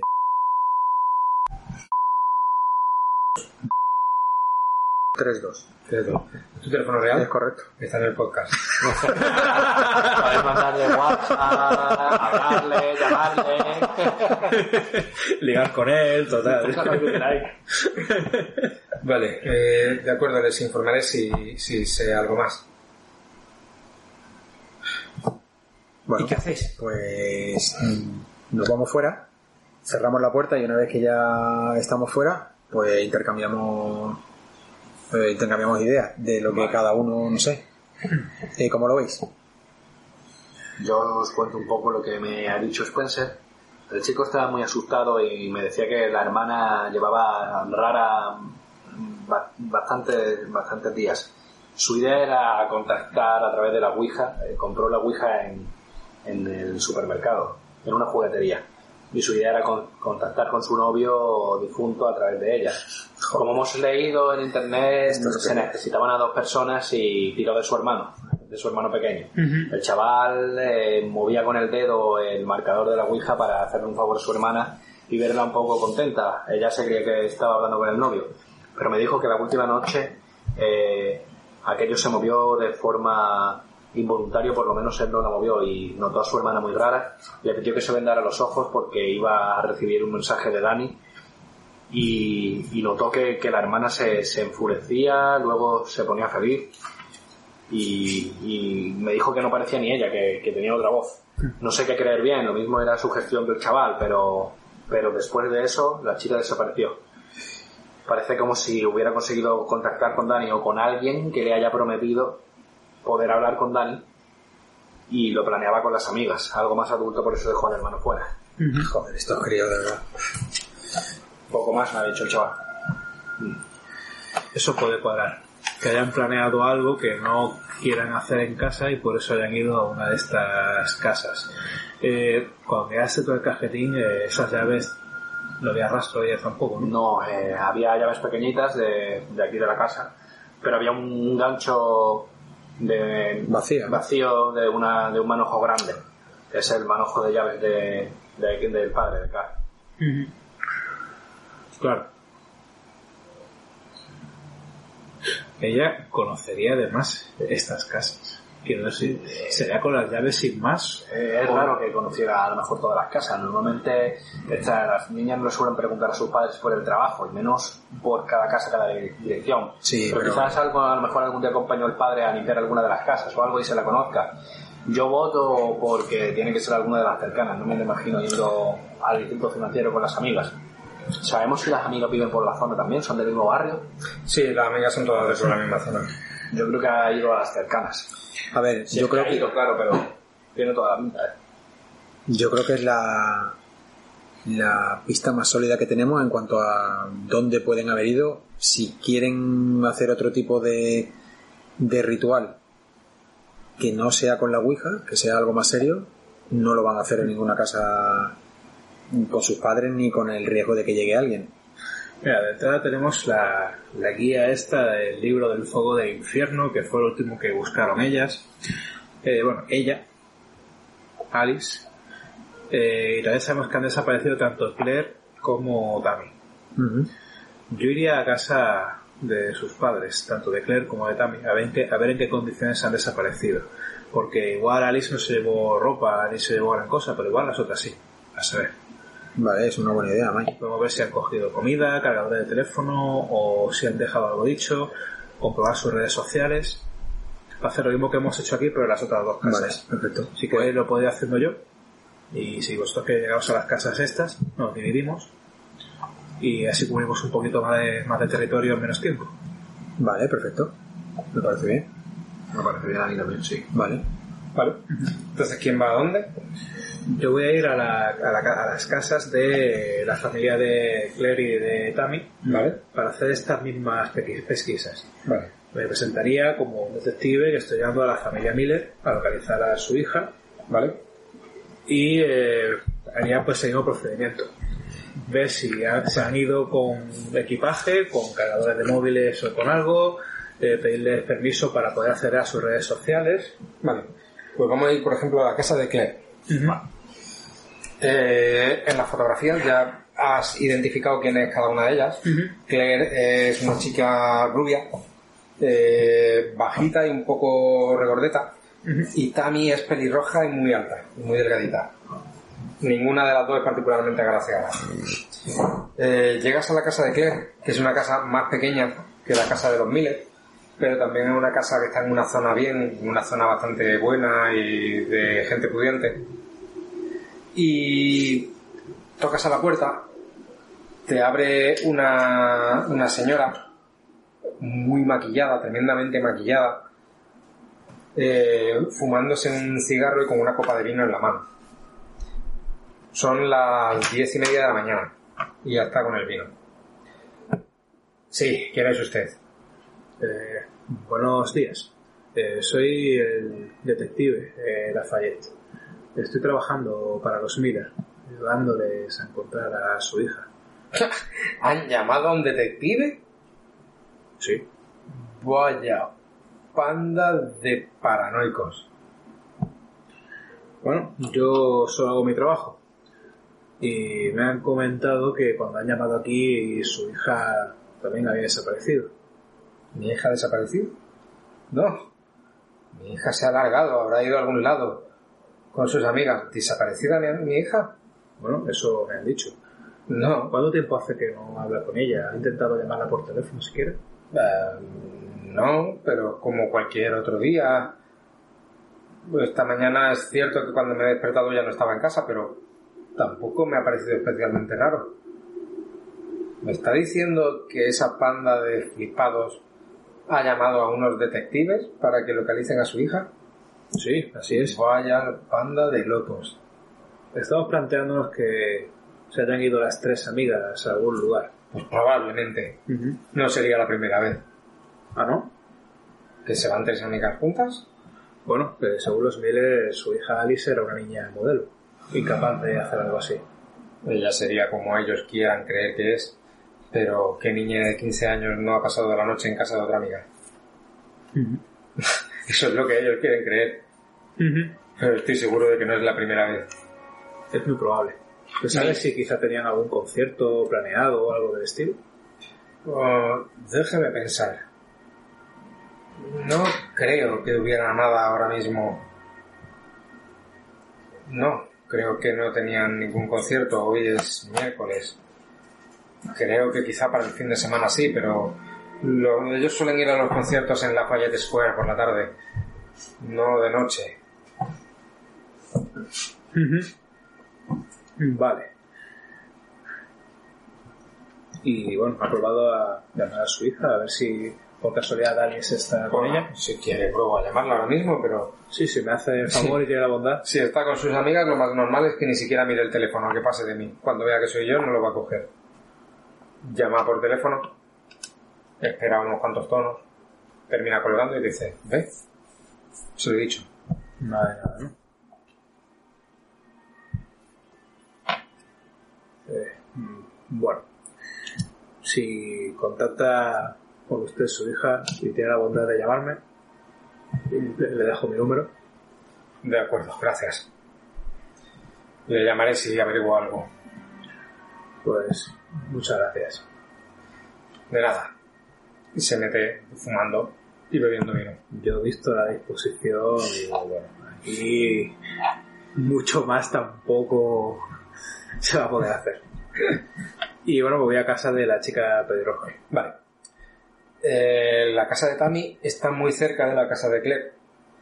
Esta casa vuelve a ser una casa un poco más pudiente que la anterior, más parecida a la casa de los Miller. Eh, también de dos plantas, eh, bastante grande, de madera noble, con un jardín en la parte delantera y un garaje para vehículos bastante grandes. Eh, tocas al timbre y te abre en esta ocasión un señor bastante mayor. Te abre la puerta y te dice, "Y- sí, ¿quién es usted? Buenos días, soy el detective Lafayette. "Eh, soy Williams, Joseph Williams. Eh, ¿Es usted el, el padre de Dan? no, soy su abuelo. Vale. Eh, ¿Ha estado hablando con los Miller hoy? Eh, sí, he recibido una llamada de, de la madre de esa chica. Sí, de eh, ¿Cómo se llama? Alice. Eso es Alice. Preguntando si estaba por aquí con Tammy. Sí, nos ha comentado que no y que también tampoco parece haber pasado la noche en casa. ¿Es eso cierto? Mm. ¿Quién ha pasado la noche en casa?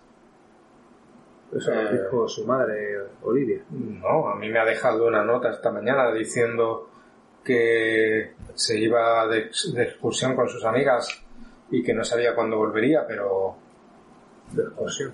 hasta donde yo sé, ha pasado la noche en casa. Ah.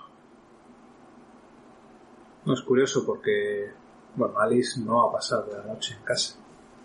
Y parece ser que Claire tampoco. Mm, ¿No sabe a dónde era esa excursión? ¿No tiene algo más de detalles en esa nota? no, la tengo aquí mismo, si quiere verla. Si tiene algo más. Entra un momento y vuelve, da unos, unos pasos, vuelve con un papel en la mano, te lo entrega. Y en la, en la nota dice, abuelo, eh, he madrugado mucho para irme con mis amigas de excursión. Volveré más tarde. Vaya.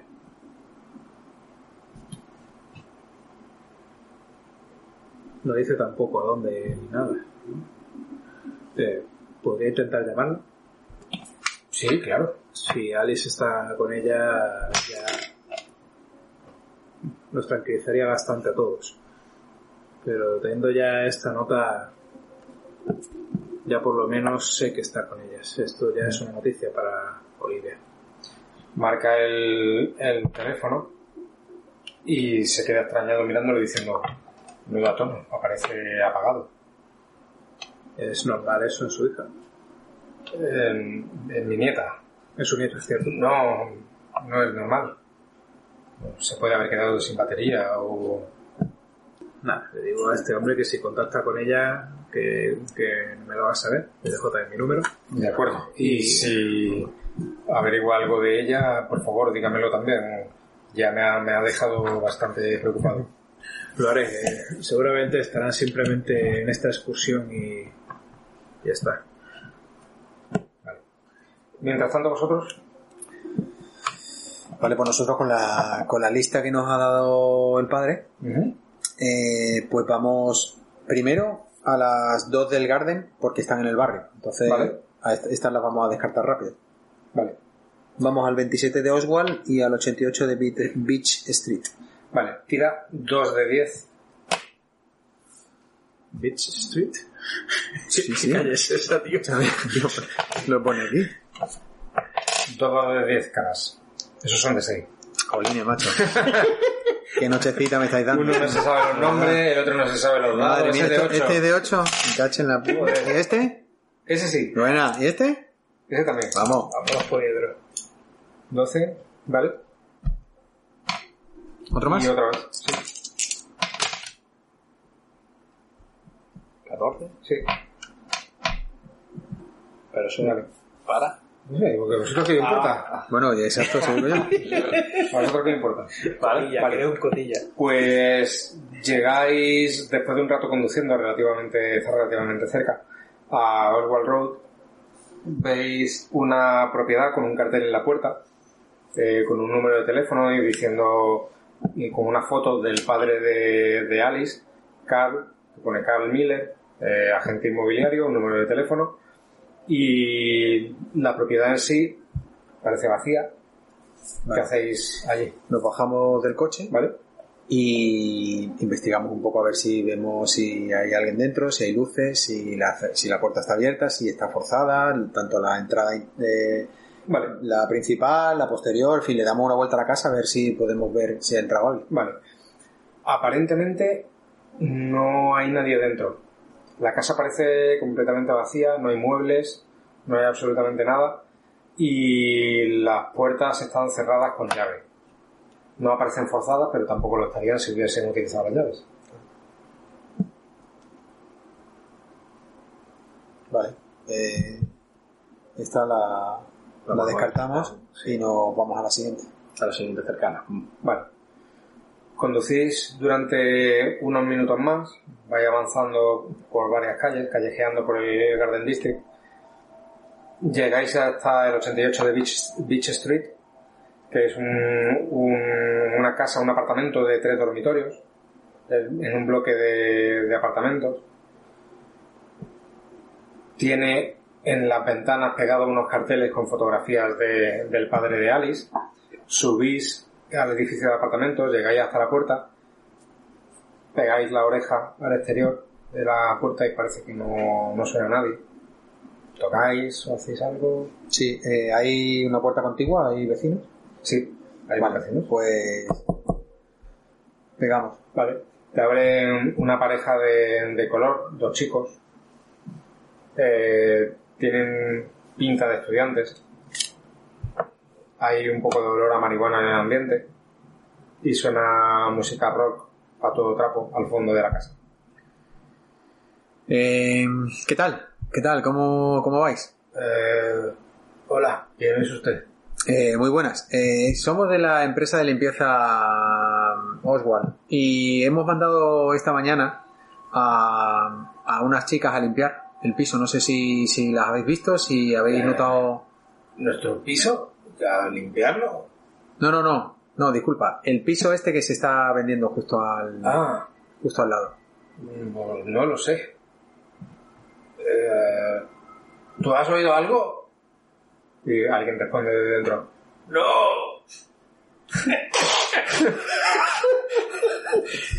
Eh, entonces nada, ¿no? ¿No habéis visto a tres chicas que han estado aquí limpiando y tal? ¿Sabéis cuál? Era por ver, por controlar un poco, a ver si cuánto tiempo han estado. Si hubiera habido tres chicas por aquí, nos habríamos dado cuenta. Y el otro, ¡ah! se de hueva. Claro, miro a Carl y le digo, como diciendo, vaya, vaya tela. Vamos para la siguiente. Sí, sí. Venga, pues Venga. muchísimas gracias. Venga, solo me digo, chavales. venga, chavales, a pasarlo bien. Vale, salís del edificio de apartamentos. Veis como desde la ventana os miran dos chicos y están mirando como para todos lados buscando a ver si vienen chicas o no. Eh, subís de nuevo al coche y vais camino de Riverside Way, que está en el distrito financiero. Haz una tirada de 4 de 10. Ah, perdón, en Uptown. 4 de 10, madre. A ver. Tengo aquí 1, 2.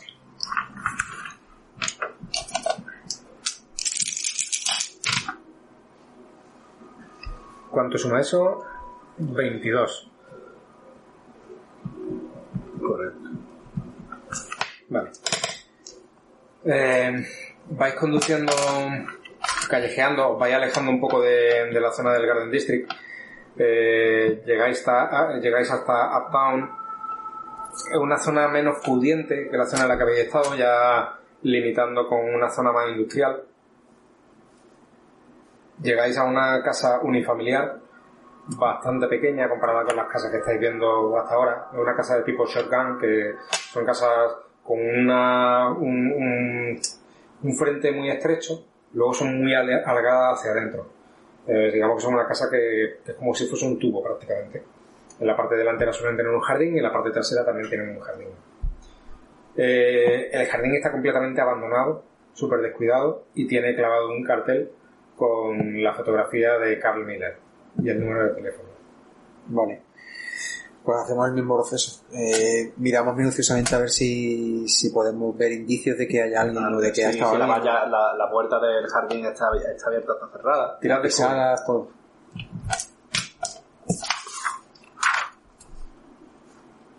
Yo gasto suerte. Bueno, esperad. 70. Eh, yo tengo en descubrir eh, 75. Mm, La pasan entonces Sí. por los pelos. Sí, vale, los pelillos. Pues eh, cuando vais a pisar el jardín, tú te paras en seco, lo sujetas a él, a él del brazo y le señalas unas marcas en la hierba descuidada. Hay una parte en la que se nota que hay una serie de pisadas. Las pisadas son bastante grandes. Son de un pie de tamaño considerable. Parece que van hasta la puerta principal de la casa, suben, se paran delante de un escaloncito que sube hacia la casa y luego rodean el lateral de la casa por el pasillo que separa las dos viviendas y conducen hacia lo que parece el patio trasero. Vale. Eh, eh, Carl, eh, no parecen huellas de... Una de, las, una de las tres amigas, de las dos amigas, era bastante grande. Hay chicas que tienen el pie grande, ¿no? pero bueno, a echar un vistazo, ¿no? podemos echar un vistazo. Mm. A lo mejor eso me ocupa. Bueno, a ver con lo que nos encontramos. Si son huellas, pero son huellas de zapato, ¿no? Sí. Vale. Vais... ¿Qué hacéis? Escribidme, ¿qué- ¿cómo lo hacéis? Bueno, vamos los dos juntos Sí. y, y hacemos el recorrido, o sea, el, Yo primero- recorrido hacia la parte de trasera. Exactamente. Mirando por las ventanas y no llevo el- la pistola en la mano, pero alerta. Vale. Y eso, da- dando un rodeo a lo que es el perímetro del jardín y tal, y mirando un poco por la ventana a ver si veo un movimiento, una cordillera moverse, algo. Vale. Eh, tirad descubrir y sigilo. Haced una tirada combinada de, de sigilo. y de Primero, descubrir. Vale, no, mm, mira, di- dime lo, lo que tienen descubrir Ah, y vale. en sigilo, en las dos. 65 en descubrir, sigilo 35. Vale, las paso. Paso los conceptos. Y tú tienes sigilo un 20. Muy bien. Sí, tengo lo mismo que en informática.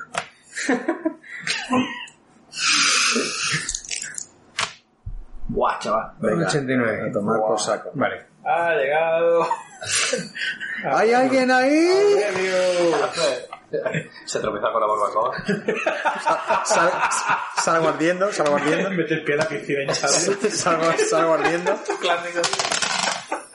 Vale. Eh, Eh, ah, 89 ha sacado, ¿eh? mierda, visto. No me vayas a contar milongas que ha sacado 89. Eh, vale. Vais caminando por el lateral de la casa con todo el cuidado que podéis tener, al menos el cuidado que puedes tener tú. Vais mirando también por las ventanas laterales. Aparentemente no hay nadie en la casa. Y cuando vayas a llegar a la última ventana, tú te tropiezas. Se te engancha el pie en una manguera. Pegas un tirón y la manguera tira del soporte, que está un poco desvencijado y oxidado, y se escucha el chirrido metálico de ese soporte oxidado rozando. escucháis un poco de movimiento en el interior de la casa. Tú notas la presencia a través del cristal de alguien que mira.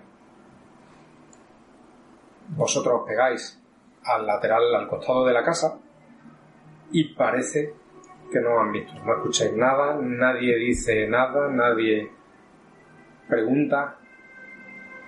¿Qué hacéis? Eh, yo le hago una señal a él, como diciendo, con el ojo, el dedo en el ojo mirando hacia, hacia la ventana. Veo algo, veo la La silueta. ventana es, vosotros estáis contra Ah, vale. la pared y es Vale. la ventana No que tenéis arriba. nada, claro. O sea, que Claro, habéis no podemos ver pegado, nada. la ventana está más arriba. Pues hago un gesto a la como diciendo, y un gesto de que esté tranquilo. Y mi idea es ir a la parte trasera e intentar entrar por la puerta de atrás. Y a él le hago una seña por si quiere ir él por la puerta de adelante, por si al oír de abrirme, abrir, si abrimos la puerta de atrás, lo mismo sale por pata. Y yo me voy por la... Cada uno por una puerta. O aunque no se pueda entrar por la de adelante, pero por lo menos para que no se abra por ahí. No, pero estando allí por si sale Claro. intentar... Vale. Entonces tú te vas para la puerta delantera y tú te vas para la puerta trasera. Eh, ¿O hacéis algún tipo de señal? ¿Cómo sabes tú que él está abriendo la puerta trasera? No, yo le digo directamente. No, o sea, yo directamente yo espero acontecimientos para que cuando él abra la puerta eh, trasera, Vale, que, que el, que el que quiera huir y lo tenga más difícil si yo estoy en la puerta delantera. Vale. ¿Tú qué haces? Bien, yo cuando ya he terminado con las casas de, de Claire y de Sí. Tammy, eh, primero de todo eh, llamo a, a Olivia Miller simplemente para comentarle que el abuelo de Tammy me ha dicho que tenía una nota en el frigorífico en la que decía eh, su hija que se iba a ir de excursión con sus amigas y que eso puede cuadrar con que Pero- Alice se ha ido con ellas. Pero ¿y por qué Alice no me ha dicho nada a mí? Ayer no comentó nada de, ninguna excursión. Tampoco se lo han hecho a, a los padres, a la madre de Claire, ni, ni el abuelo sabe nada más allá de ello. Y tampoco parecen contestar al teléfono. En cualquier caso, parece que no es un secuestro, sino que, por lo que sea, han ido las tres juntas a algún lado. Estamos intentando averiguar dónde. Si tengo más noticias, se lo haré saber. Gracias, eso me tranquiliza un poco, pero por favor, localícenla, no quiero que le ocurra nada, no entiendo por qué hace esto, está actuando de manera muy extraña. Su hija ha, ha sufrido un golpe duro con la pérdida de su novio. Eso puede explicar este comportamiento un poco más errático, más distante. Sí, supongo que... Supongo que tiene usted razón, pero eso no quita que me preocupe. Por supuesto. Eh, tenga paciencia, seguiré trabajando en ello. Gracias y por favor no dude en llamarme ante cualquier novedad. Pues me despido de ella y después yo pretendía eh, averiguar cositas sobre este club de lectura en el que estaba eh, esta Alice Miller en el instituto y también sobre este libro El fuego del infierno, el profesor Ormond, que está en la Universidad de Loyola. No sé cómo de lejos está la facultad. La facultad está bastante cerca. De hecho, bueno, el plano no lo estamos ni utilizando. Vosotros, bueno, la zona por la que os estáis moviendo, todo esto es el Garden District. Esto es Uptown, que también habéis visto alguna vivienda por ahí. ¿Vale? Y la zona donde está la casa de los Miller es por aquí, aproximadamente. La, univers- la Universidad de Loyola está Vale, está, al lado. Es bajar a St. Charles, que es digamos la avenida principal que va recorriendo de este a oeste la ciudad, que por donde pasa el tranvía, y pasa por la puerta. Sí, incluso acortar por Fair Street hasta llegar aquí. Vale, pues yo imagino que haría eso, aprovechando que tiene que haber una biblioteca de uso público con acceso a internet, ¿Vale? porque es año 2010 y no tengo internet en el teléfono, yo seguro que tengo un Nokia de estos clásicos o un Samsung. Y, en fin, averiguar un poquito más sobre este profesor, cuál es su despacho, su número de teléfono, y también investigar un poco las redes sociales tanto de Claire como de Tammy. Vale. Todo eso mientras conduces y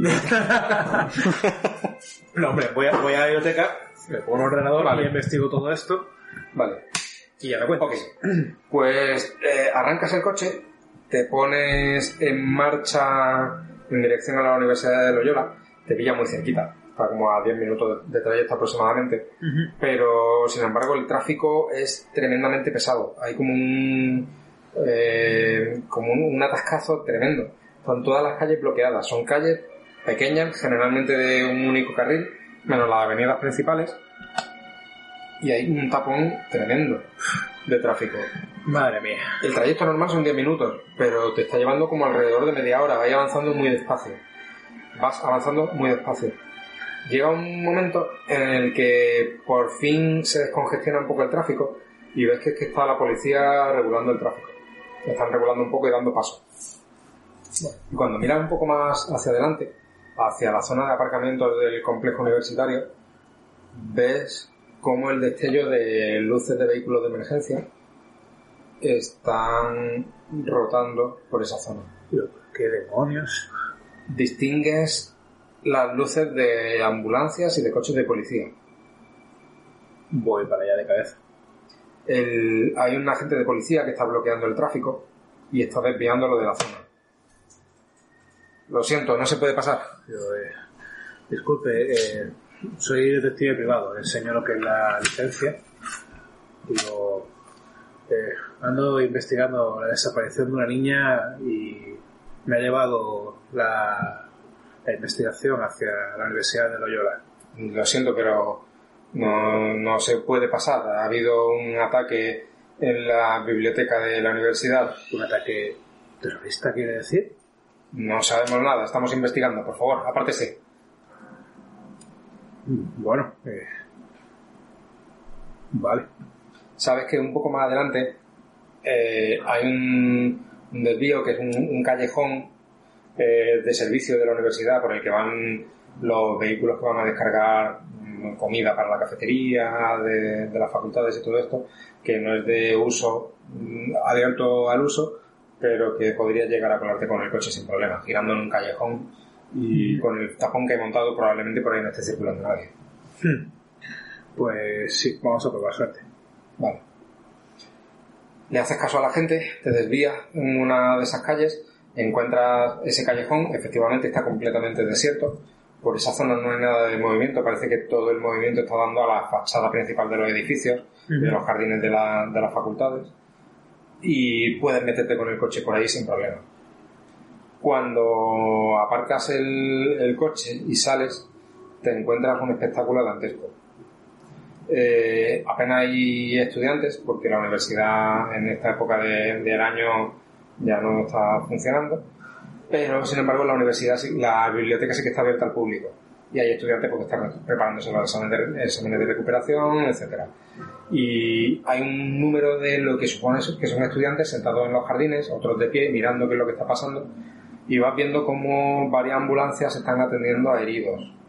Y cómo sacan también algún cuerpo cubierto en lonas o en bolsas para cadáveres del interior de la biblioteca.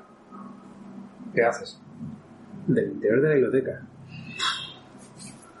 Madre mía. Eh, yo iría para allá a, a ver qué ha pasado por curiosidad. Eh, y sobre todo también por descartar que haya sido este profesor Ormo. O, en fin, saber qué ha pasado por ahí. Quiero indagar, quiero, quiero saber qué ha pasado. Vale. Por el camino también llamaría a esta gente por teléfono a ellos y les explicaría dónde estoy y lo que estoy haciendo. Vale. ¿Vosotros? Vamos ahí. Haz una tirada de suerte. Se está riendo. ¿eh? Ah, bien. Eso bueno. Héctor se está riendo, Ya, me da muy mala, muy mala espina. 70. La paso, la paso. 75. ¡Ay, qué cabrón! vale. Menos mal que no gasté antes, tío. ¡Ay, qué cabrón! Joder. ¿Cómo me pincháis los globos? vale. Pues... eh, estás en la puerta trasera de, de la casa, pegas la oreja y escuchas que hay un poco de movimiento, pero ese movimiento parece que se va alejando de la habitación que es justamente al entrar por, por esa puerta por la que tú podrías acceder. En ese momento estás a punto de girar el pomo y notas cómo vibra el móvil en tu bolsillo. Claro. Porque has pasado la tirada de suerte, si no habría sonado la cucaracha todo el rato. Ahora no. Para papá, para. Vale. Eh, lo cojo, lo cojo, lo miro y le doy, lo, lo cuelgo, claro. Vale. Este Freeman nunca coge el teléfono. Nada, probaremos con Aurelius. Tirada de suerte. ¿Cuánto tienes? 50. Venga, muy bien. La cucaracha. Vale. Pues estás en la puerta principal de la casa y empieza a sonarte el móvil. ¿Qué haces? Rápidamente lo saco del bolsillo y lo pongo en, en silencio y me pego y me pego a la puerta eh, por debajo de la ventana para que no me vea nadie. Vale. Tú escuchas cómo esos pasos que escuchabas se apresuran hacia la puerta delantera. Vale. Era, Darius. abro, abro el, el- abro el pomo lentamente y con, con la pistola igualmente Preparada. ¿no? preparada por si acaso. una tirada de sigilo. La debo pasar, sí, la paso. Vale. Consigue abrir la puerta con mucho cuidado. Esta casa, este tipo de construcciones, son unas construcciones que están levantadas sobre el nivel del suelo. Tienen como unos pilares y la parte de debajo es accesible. Se puede pasar gateando tranquilamente.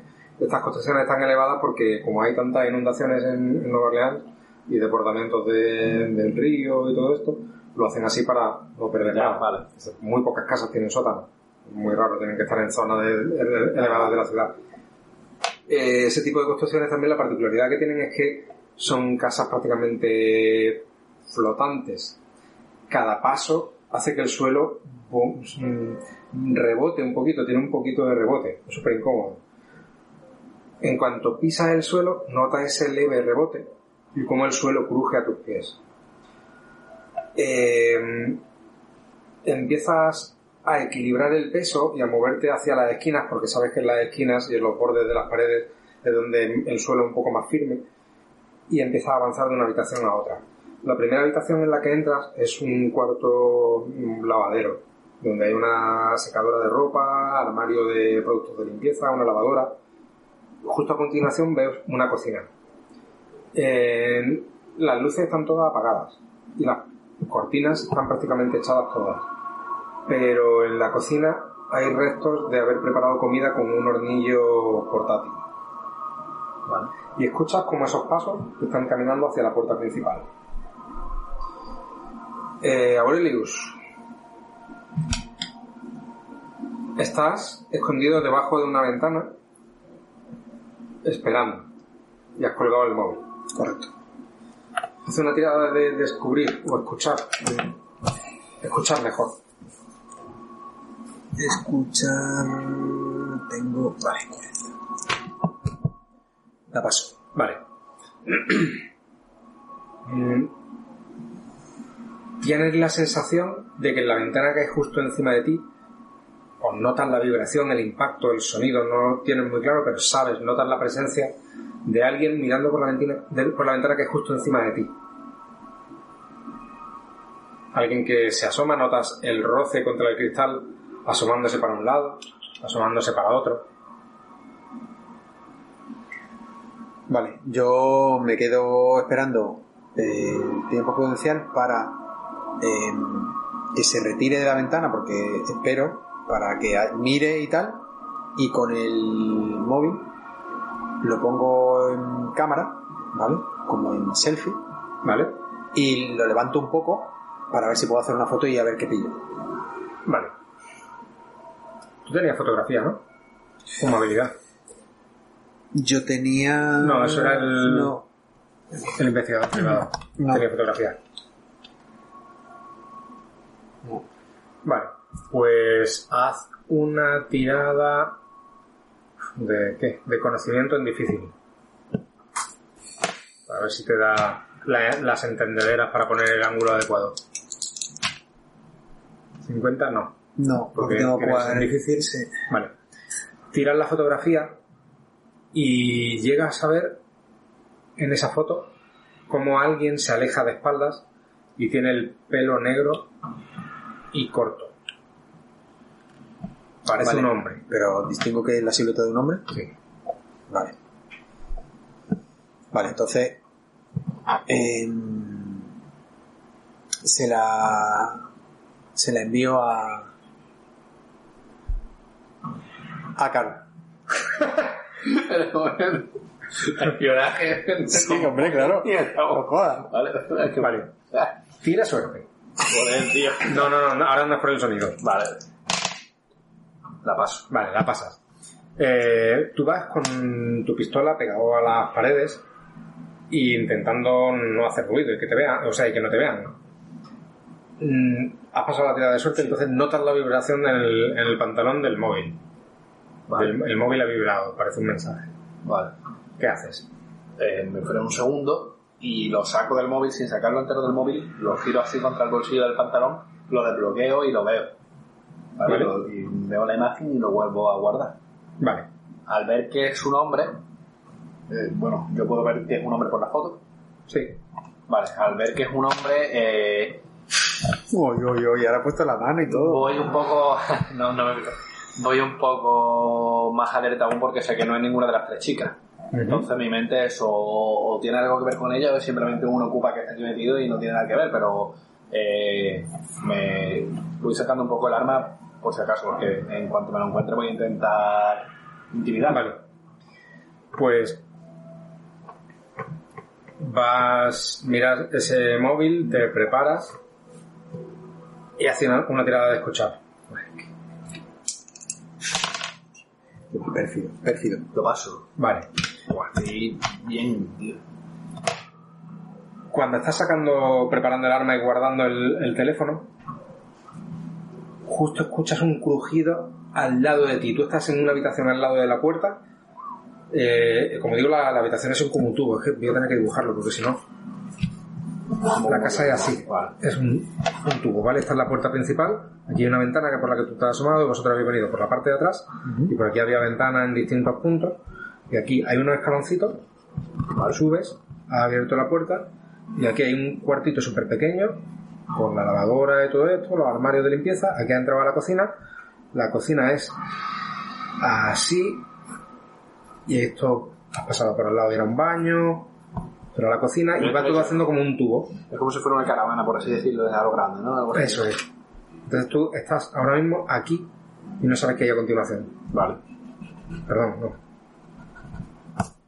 Tú estás aquí y aquí hay una puerta Vale. abierta. Y acabo de escuchar un crujido. Un crujido justo aquí. Vale. pues en ese momento me anticipo yo antes de que llegue y abro esa puerta. La puerta está abierta, ¿eh? No tiene puerta. Esa, esa, Puerta. en la zona central no tiene puerta. Cojo, cojo, cojo mi pistola, la empuño y giro, giro eh, empuñando la pistola a la esquina. Y, Vale. y apunto. Digo, alto. Vale. En ese momento, cuando, te, cuando sales de ahí, te encuentras un hombre mm, desdentado, blanco, con el pelo negro, muy delgado, muy demacrado, y está con un, palo, parece una pata de una silla o algo así, eh, levantado, que está para golpearte. Eh, ha visto el destello del, del teléfono móvil cuando lo has desbloqueado y, y has visto la fotografía que te han mandado. Pues está todo muy oscuro. Por eso estaba preparado para golpearte. Y sacó un, un 11 en la tirada de suerte. Cabrón. Cabrón. Eh, ¿Qué destreza tienes tú? Eh, 55. Vale. Eh, empiezas tú primero. Yo tengo 50. ¿Qué haces? Eh, le pego un tiro en el pie. Directamente. En el pie, en, en la pierna, sí, sí. O en el culo, donde menos daño yo creo que le vaya a hacer. Pero no me, hago con- no me ando con tonterías, no Vale. quiero que me peguen y... Haz la tirada de, de arma corta. eh, normal. Porque por la distancia deberías tener ventaja, bonificador. Vale. Pero como quieres apuntar directamente a una zona en concreto, Vale. tendrías desventaja, se cancelan uno con el otro. Vale. Entonces, tirada normal. Eh, la paso por poco, 60, 59. Vale. Le empuña el arma, lo bajas, baja el- el- la pistola hacia la pierna, disparas, le rozas, el hombre chilla, se deja caer al suelo, el- la pata de, de mesa que tiene en la mano para golpearte se le cae al suelo y empieza a sujetarse la, la pierna gritando de dolor. Ya, ya me iba, ya me iba de aquí, solo buscaba un sitio donde pasar un tiempo, esta casa estaba abandonada. Pero qué, qué mala, qué mala idea, tío. Disparos, de verdad. Eh, pues mierda. No, dis- no, no vuelva, no vuelva a disparar. Tranquilo, Yo- no yo- vuelva a disparar, Yo por escucho, favor. yo escucho el follón y, Sí, y voy a, escuchas el a disparo. la, a la puerta, sí, voy a la puerta de atrás. ¿Qué has hecho, Cal? ¿Qué has hecho? Iba a atacarte, tranquilo.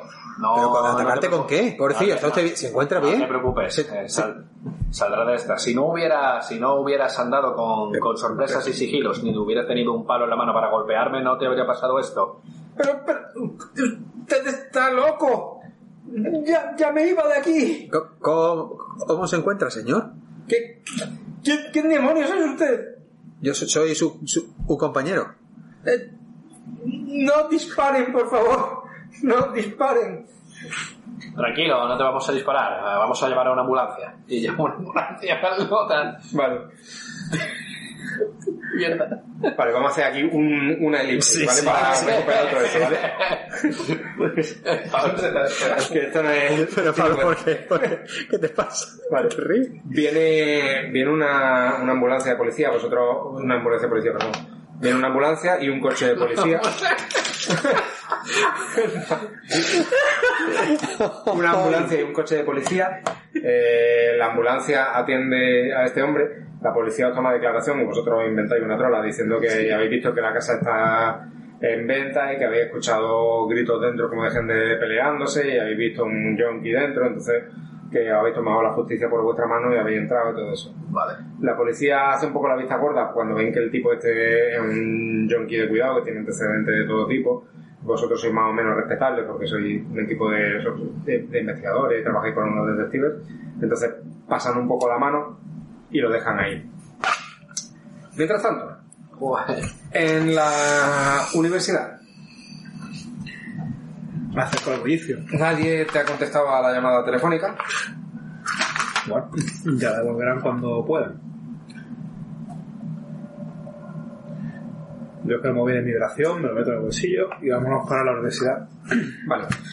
Vas pegando un poco empujones entre la gente, entre, entre la gente, entre los mirones que hay por la zona y te acercas hasta el cordón policial. ¿Qué haces?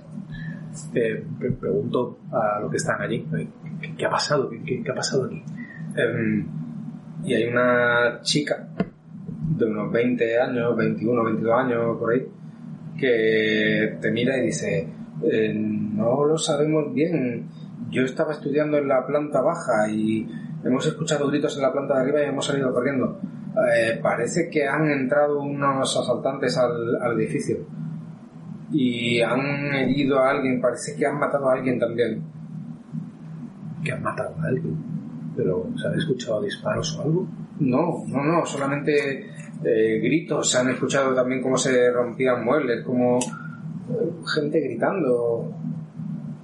Ha sido muy extraño. La verdad es que no, no he prestado demasiada atención. En cuanto hemos empezado a escuchar gritos, hemos salido corriendo, nos hemos tropezado, hemos salido al exterior y hemos esperado a que llegase la policía. Una vez que han llegado, hemos podido acercarnos un poco mejor, pero no hemos visto nada. Vaya.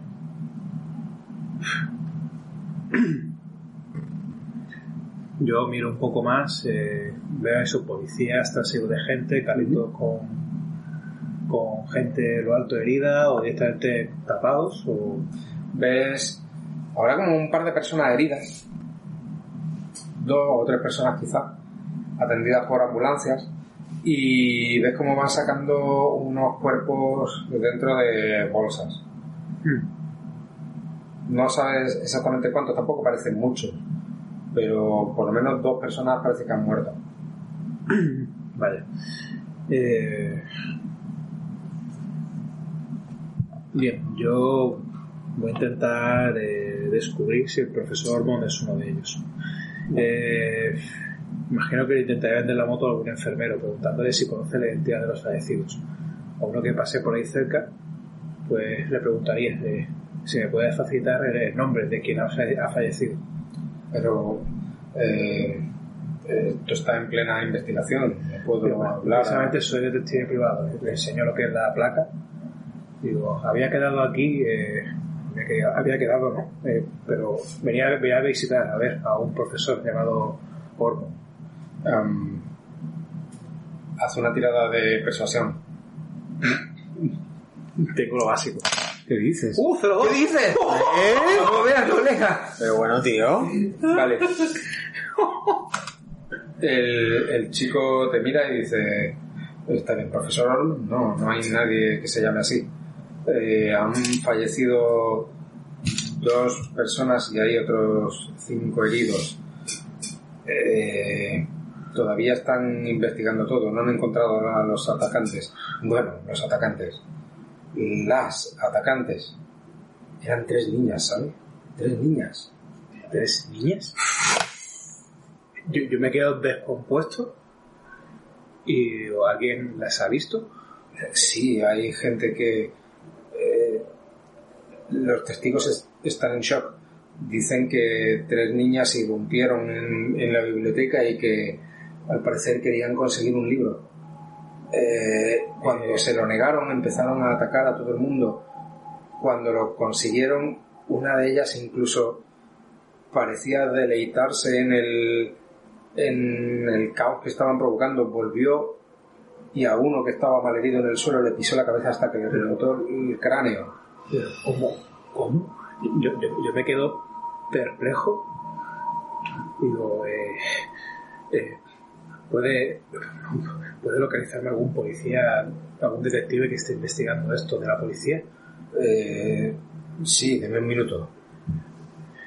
Se marcha un poco donde está todo el, todo el lío y aparece un tipo que parece detective y se te acerca. ¿Qué, qué ocurre? ¿Qué quiere usted? Eh, verá, eh, soy detective privado. Mi nombre es Michael Lafayette. Y andaba eh, buscando a tres niñas que por lo visto han desaparecido. Ah, ¿tres niñas? Sí. Le enseño la Pase, pase, pase por aquí. Te levanta el, el cordón. ¿Puede usted describirlas? Sí. Bueno, de hecho tengo aquí la, fo- la fotografía. Y le enseño una foto de Alice Miller. Y digo, esta es una de ellas. Las otras son Claire, una chica rubia y más bien regordita. Y otra más alta y pelirroja, llamada Tammy. Se está repasando sus apuntes y cada vez que vas nombrando la descripción de alguna de ellas, vas sintiendo. Y dice, sí, se corresponden con ellas. ¿Y por qué las anda buscando? Bueno, eh, la familia de los Miller nos, nos llamó por teléfono a nuestra agencia porque la chica desapareció anoche de casa. Y por hacer la búsqueda eh, nos contactaron. Cuando llamamos a sus dos mejores amigas, que eran ellas dos, nos comentaron que tampoco habían pasado esa noche por casa. ¿Cómo ha dicho que se llaman? Déjeme tomar nota de los nombres. Sí, Alice, Claire y Tammy. De acuerdo. Pero estas chicas, eh, no- no- ¿cómo que, que han, han estado aquí haciendo? No puede ser. Eh, lo siento, pero esto está todo bajo investigación. Al parecer se han abierto paso a golpes hasta que han conseguido un libro. En cuanto lo han logrado, han salido huyendo. Y nadie ha visto para dónde han ido. No, no me termina a mí de cuadrar con... Quiero decir, según sus padres, esta Alice era una niña modelo. Eh, Es muy raro todo esto. una niña. Verá, no le puedo enseñar lo que han hecho, pero créame si le digo que esto no lo ha hecho una niña modelo. Esto lo ha hecho una bestia. Vaya, eh, si llegué aquí fue porque dentro del historial de búsqueda de, de esta chica, de esta Alice, hay una referencia a la universidad y a un libro que tenía un tal profesor Ormond. Eh, ¿Saben algo de este profesor? no tengo nada aquí anotado de él. ¿Profesor Ormond? Sí. Eh, no, no me suena que esté entre los heridos. Pues ¿Por qué lo buscarían a él? ¿Creen que pueda estar en peligro? no lo sé. En un principio estas chicas parecían efectivamente, bueno, Alice, ya no sé, imagino que las otras también, visto lo visto, eh, iban buscando un libro que en teoría estaba en esta universidad y en un principio parecía que lo tenía este profesor. Esto, este caos, este jaleo, es, es muy extraño todo. No, no, no me cuadra para nada con, con, en fin, Lo siento. eh, tiene. Tenga mi tarjeta. eh, probablemente tengamos que contactar con usted eh, para que le podamos tomar declaración. Pero ahora tengo que seguir con la investigación. ¿Hay algo que usted pueda darme? ¿Se sabe cómo llegaron las niñas aquí, siquiera? No, lo siento. Los testigos afirman que entraron por la puerta principal golpeando a todo el que se encontraban y abriéndose paso hasta que llegaron a, a donde estaba el libro. Y después salieron huyendo sin más. Eso es.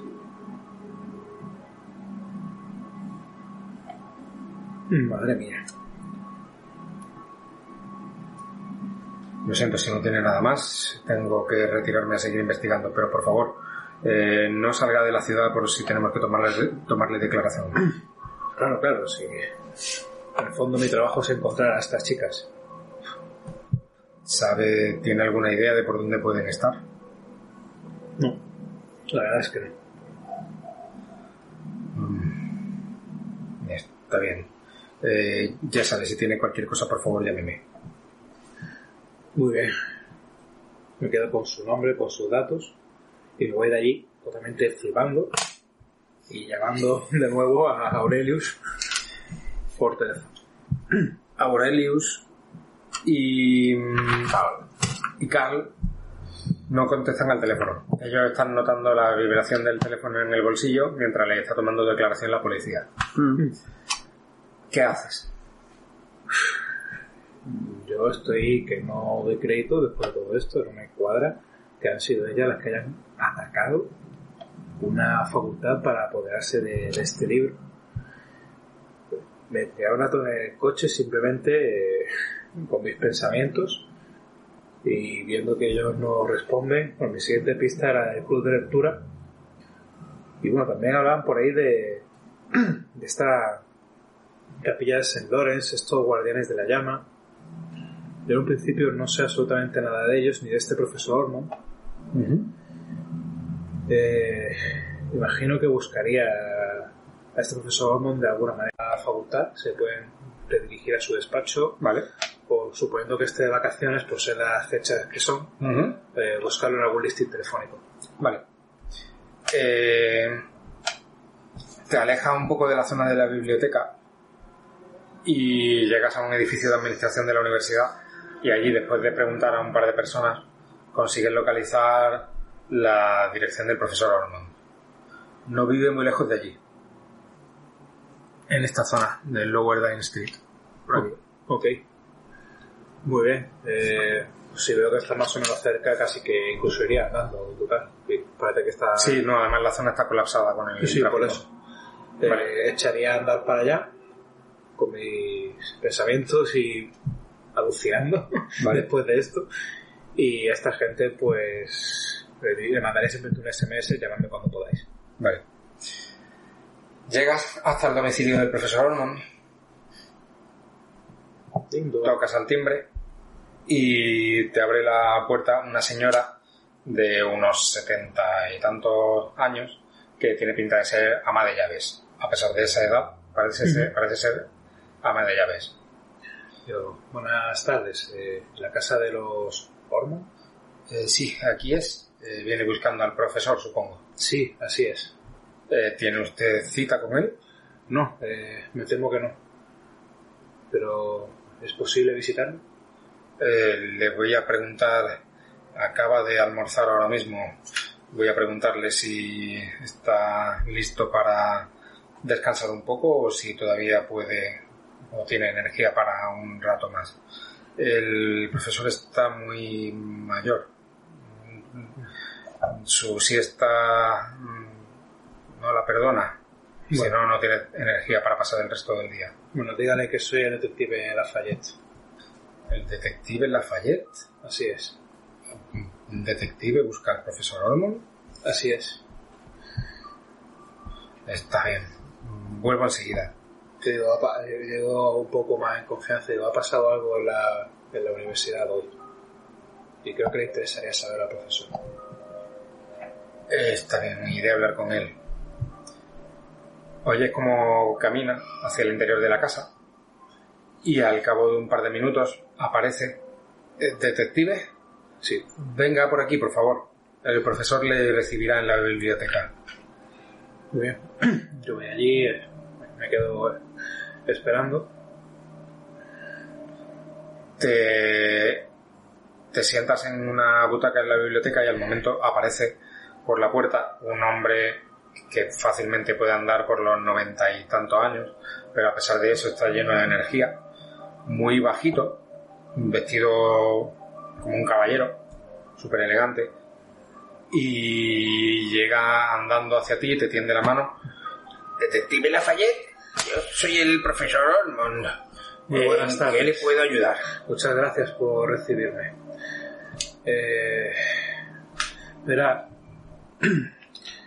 ando investigando la desaparición de, de tres niñas. Ajá. Y parece ser que en estas nuevas tecnologías de ordenadores y demás, una de ellas estuvo buscando algo en la web y aparecía su nombre. ¿Mi nombre? Sí, junto con lo de la Universidad de Loyola y un libro con un título en francés. Un título que era El libro del fuego del infierno. Ves como da un pequeño respingo y se me ha olvidado decirte que tiene un brazo y una mano vendados completamente y una quemadura sobre la frente. Cuando nombras ese libro, con la mano que tiene libre, con la mano derecha, se toca la quemadura de la frente.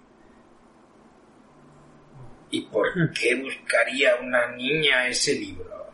Lo cierto es que no tengo ni idea, puesto que no sé qué tiene ese libro, no sé qué clase de libro es, pero fue el último que buscó antes de desaparecer de su casa. La cuestión es que parece ser que estas tres niñas han ido a la universidad y han robado este libro. ¿Que lo han robado? ¿Cuándo? ¿Me puede? Hace esta misma mañana. ¿Me puede decir algo sobre este libro? Eh, es muy peligroso, hay que recuperarlo. Ese libro Y se señala el, el brazo y la herida. es lo que ha provocado esto. Eh, ese libro es muy poderoso.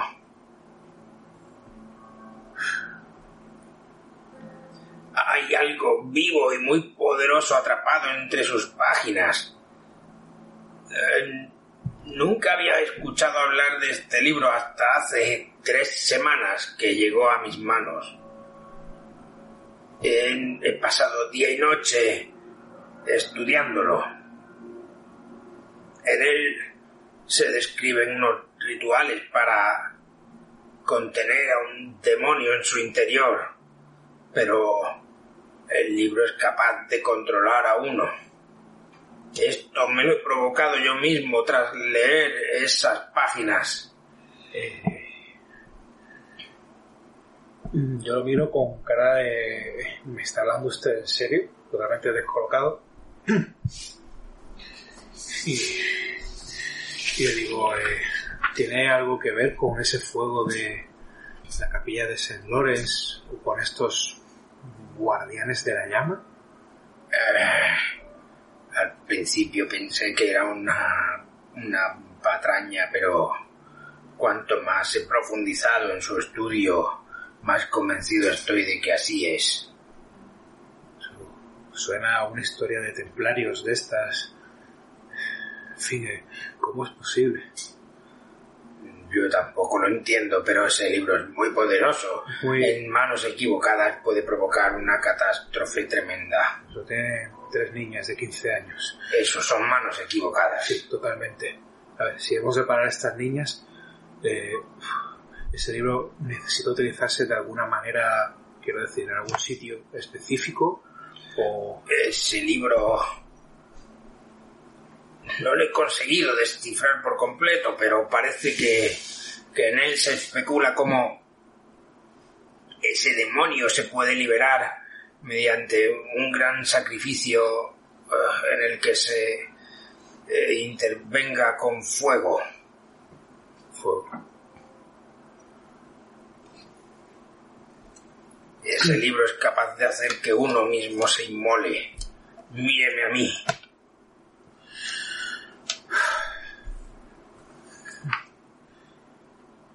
Vaya. Pues he de encontrar a esas niñas lo antes posible. Por favor, recuperen ese libro. Muy bien. Eh, no se me ocurre nada más que preguntarle, así que me voy a despedir de él, totalmente atónito después de esto.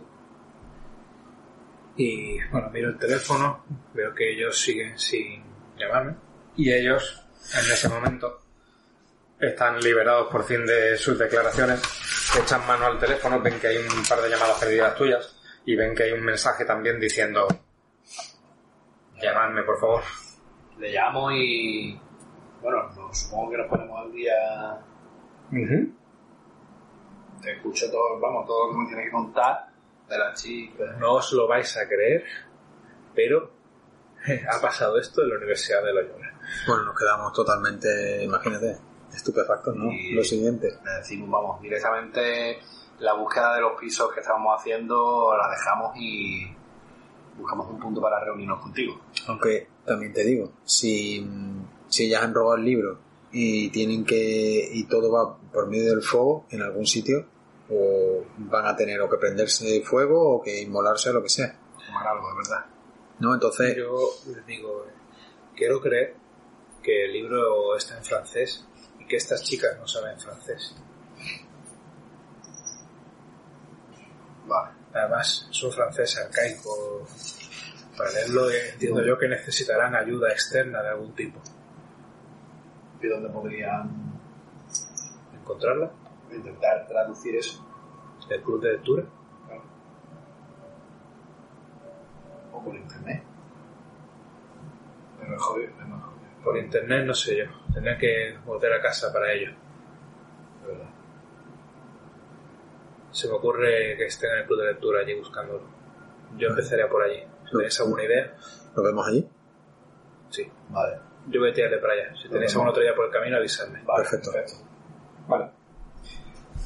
Pues los, vais todos los caminos de- del instituto en el que eh, estudiaban ellas. Llegáis a este instituto que está cerrado. Estamos en, en julio y en el instituto no se ve absolutamente nadie. Están todas las puertas cerradas, aparentemente bloqueadas y no hay nadie por allí. No hay ningún conserje siquiera ni nada, ¿no? No se ve nadie aparentemente. Vale. Eh, ¿Hay una cafetería cercana? Ujú. Justo al otro lado de la calle hay una cafetería de estas mm, modernas, de sillones cada uno de un tipo diferente, de mesas cada una robada de un contenedor diferente, Barnizada y de tazas recuperadas, rec- recicladas también de contenedores de basura. robadas de casa. De mesas hechas con palés y... Exacto. Muy bien. Pues sí, yo iría para allá. Y claro, yo entiendo que estos clubes que tienen los institutos en la época estival tampoco es que se detengan, sino que buscarán otro sitio donde reunirse y demás. Entonces mi idea es investigar esto. Vale. En la cafetería hay un corcho con anuncios hablando de noches de micro abierto, se ve que hay un pequeño escenario en el que hay actuaciones de conciertos, hay eh, recitales de, de poesía, eh, cuentacuentos y hay un club de lectura, de hecho. Eh, en ese club de lectura eh, no viene quiénes son los miembros, pero sí vienen las reuniones y un número de teléfono en el que, con el que contactar si quieres participar en, en esas sesiones. El próximo libro, de el libro que se han propuesto terminar de leer para el club de lectura es El guardián entre el centeno. Y la próxima reunión es dentro de 5 o 6 días aproximadamente. Yo lo señalo, lo comento. Vale. ¿Y si llamamos para, para ver si alguien los ha llamado para... Sí, puede ser buena idea. Eh, la chica esta buscó en internet sobre la iglesia también, sobre el incidente de la iglesia y tal. Sí, la capilla de Saint O sea, eh, ¿por qué lo estaba buscando ella? ¿Por qué buscó ella eso? ¿Quién le dijo lo del libro? Y lo de la capilla, es que es extraño. No sé, no creo que haya ido allí porque... También os digo, me parece muy difícil de creer que estas tres niñas, aparentemente chicas dulces, chicas de biblioteca más que de otra cosa, irrumpiesen en una universidad atacando a todo aquel con quien se encontraban. ¿Cómo atacaron? ¿Con sus propias manos o llevaban... No me lo, no te lo especificaron? no me lo especificaron, pero el detective a, a cargo de la policía de Nueva Orleans Sí. eh, decía que era algo que parecía más bien hecho por una bestia que por una persona.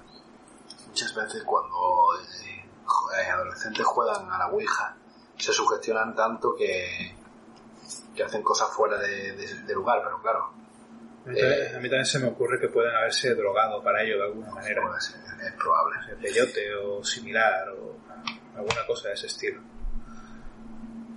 O para atreverse a hacer esto. No se me ocurre dónde, dónde han podido ir. Aunque si van tres niñas juntas eh, haciendo ese tipo de cosas, eh, no creo que pasen muy desapercibidas, pero claro. El libro entonces lo tienen ellas. Eso parece. Hagamos una cosa, Aurelius, llama tú a este teléfono. Yo voy a mirar otra cosa en el corcho. Venga, perfecto. Y me voy a fijar en el corcho y si no está en el corcho le pregunto a la camarera. Eh, si la camarera, dueño, establecimiento, que haya por allí. eh, si hay algún club para aprender francés. Em, la camarera te mira y dice, no, que yo sepa. Un club de intercambio, quiere decir, o algo así. De cambio de idiomas o de clases de francés o interesado en la cultura francesa. No, no sé, no estoy segura. Puede que lo haya, pero no se han anunciado aquí nunca que yo sepa. Vale, vale. Eh, está bien, muchas gracias. Vale, yo marco el número que hay del club de lectura a ver qué me encuentro. Te responde la voz de un, de un chico, en la voz es joven, pero no, no tiene pinta de ser tampoco un chaval de 13, 14 años, a lo mejor un poquito más mayor. Atiende el teléfono y dice, ¿sí? Sí, hola, eh, buenas tardes. Eh, es que he visto lo del club de lectura y Sí. quería eh, preguntarte si unas amigas mías os han llamado para, para mm, eh, ver si hacíais traducciones de libros también o leíais en otros idiomas o algo así. Traducciones no hacemos. ¿Y ¿Pero leer en otros idiomas? No, solo leemos literatura americana. Que, ¿quién, ¿Quién podría haberme llamado? Mm, No sé, tres chicas. Eh, Tres chicas. Sí, No. alguna chica. Sí, pues me han llamado chicas para el club de lectura, pero No sé si habrán dado su nombre. ¿Alguien, alguna tal Alice? ¿Alguna Claire? ¿Alguna Tammy? sí, claro, Alice, Claire y Tammy, claro, ellas son habituales del club de lectura. Ah, vale. Quedan todos los meses con nosotros en la cafetería. ¿Y qué es lo último que habéis estado leyendo? El último libro fue Matar a un ruiseñor. Mm, Eh, y para este mes tenemos programado, si no recuerdo mal, El Guardián entre el Centeno. ajá. Eh, ¿Quieren participar? Eh, no, no, pero es muy interesante la- las actividades que hacéis. Eh, gracias. Nos mantendremos en contacto. De acuerdo, gracias. Muchas gracias. Y me vuelvo, me vuelvo y digo, nada, aquí no hay nada. Las conocen porque estaban en el club de lectura, pero pero no tiene no tiene relación con, con lo que estamos investigando. Tampoco parece ser que aquí haya nada donde se estudie francés. ¿Qué, sa- qué sabemos de, de, de esta eh, de estos guardianes de la llama? Porque tengo entendido una especie de secta parecida a los templarios, monjes cristianos, pero más allá de eso, Es que, a ver, eh, por, por recapitular un poco, ellas vieron la noticia de la inmolación, vieron que había un libro de por medio y luego ellas directamente han ido y lo han... Aparentemente sí.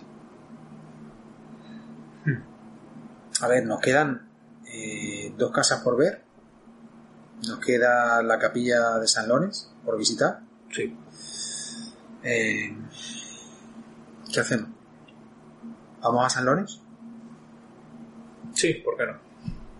San Lorenz está, está más cerca que, el- que los pisos, está... Yo eso, votaría por ir a lo más cercano y vamos terminando de peinar. Están más o menos equidistantes de la zona. Están Vale. muy, muy cerca de esa zona. Vamos a la capilla. Vamos a la capilla primero, venga. Vale. Bueno, vamos los tres a la... Vamos juntos a la capilla. Vale.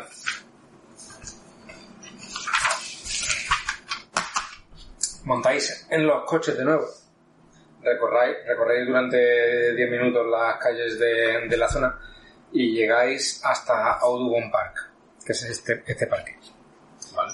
El parque eh, está abierto al público, lo cierran por las noches, tiene verjas en las entradas y es un parque en el que la, la gente va a pasar el día, hay un campo de golf en el interior, en la parte sur hay un zoo y campos de fútbol, eh, una zona donde los estudiantes quedan los fines de semana para hacer deporte, para pasear y en esta zona del norte concretamente hay varios caminos van recorriendo, hay un, un lago alargado que recorre prácticamente todo toda la zona del parque y dentro de esos caminos hay algunos que conducen a antiguas mansiones, antiguos caserones y uno de esos antiguos caserones es la capilla de St. Lawrence. Está un poco apartado del circuito que hacen los paseantes eh, por el parque está en una bifurcación de un camino, se adentra un poco en un bosquecillo, pero en una zona un poco más tranquila del parque. Está cerca, por aquí, por esta parte, que incluso se vislumbra un poco el lago. Está completamente rodeado de cinta policial y podéis ver los restos de un edificio, los escombros y todo chamuscado como de haber ardido por completo. ¿Cuánto hace de que, de que ardió? Tres semanas. Las puertas principales son unas puertas dobles y están cerradas, pero no están bloqueadas, no tienen cerradura ni nada así, están reventadas de, de cuando la policía la, la echó abajo con, con los arietes. Los, los ventanales de cristal están todos completamente rotos de haber estallado con- por culpa de las llamas. Y lo que podéis ver del interior es que está que el techo se ha derrumbado y que prácticamente lo que hay son mm, trozos de madera, escombros repartidos por todos lados, todo quemado y chamuscado. ¿Qué hacéis? Yo por lo menos no veo mucho que sacar de aquí. Si le pregunto a ellos si queréis echar un vistazo, si se ocurre algo. Supongo que puedes echar un vistazo rápido. Sí, no perdemos nada. ¿Podemos entrar? Sí. Entonces será cuestión de buscar, imagino que este jardín, este parque, no sé si tendrá gente que se dedica a cuidar el césped, de vigilantes, algo, gente trabajando a la que se pueda preguntar qué, qué le pasó a la capilla. O si siquiera lo han puesto en algún lado. Por ver si alguno lo vio. Pero- Si dedicáis un rato a, a buscar por los alrededores, probablemente encontréis a alguien. Algún trabajador del parque o algo así. Probablemente encontréis. Sí, porque cosas en el interior, si la policía ya estaba allí y ha estado... En el interior, lo único que veis que se salga un poco de lo normal, o de lo que podríais encontrar en un sitio así, es eh, un mural pintado en la parte superior por encima del altar con un dibujo de lo que parece ser un ángel en llamas dibujado en pintura blanca y negra y está chamuscado.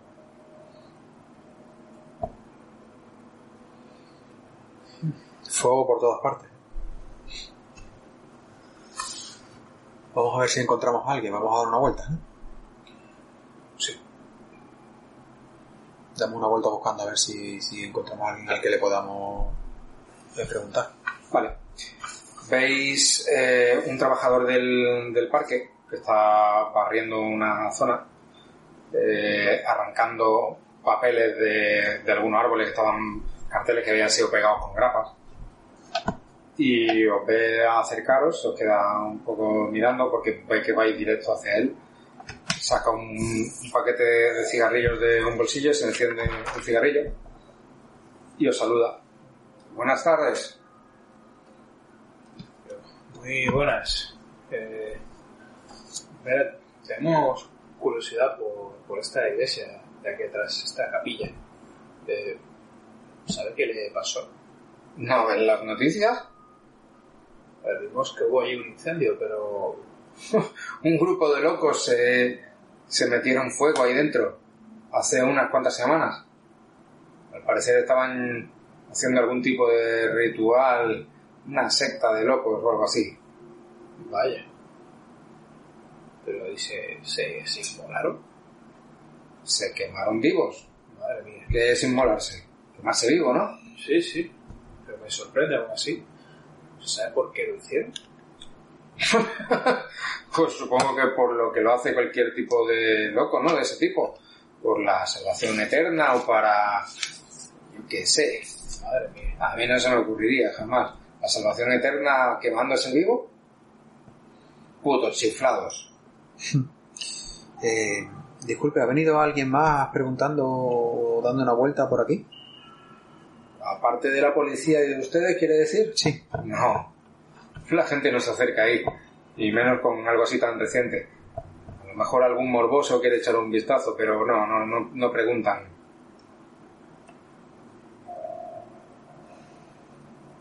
Vale, pues muchas gracias por su tiempo. De nada. Es un placer. Vamos, vamos a los pisos, ¿no? A terminar de peinar los par de pisos que nos quedan, por si Sí. acaso.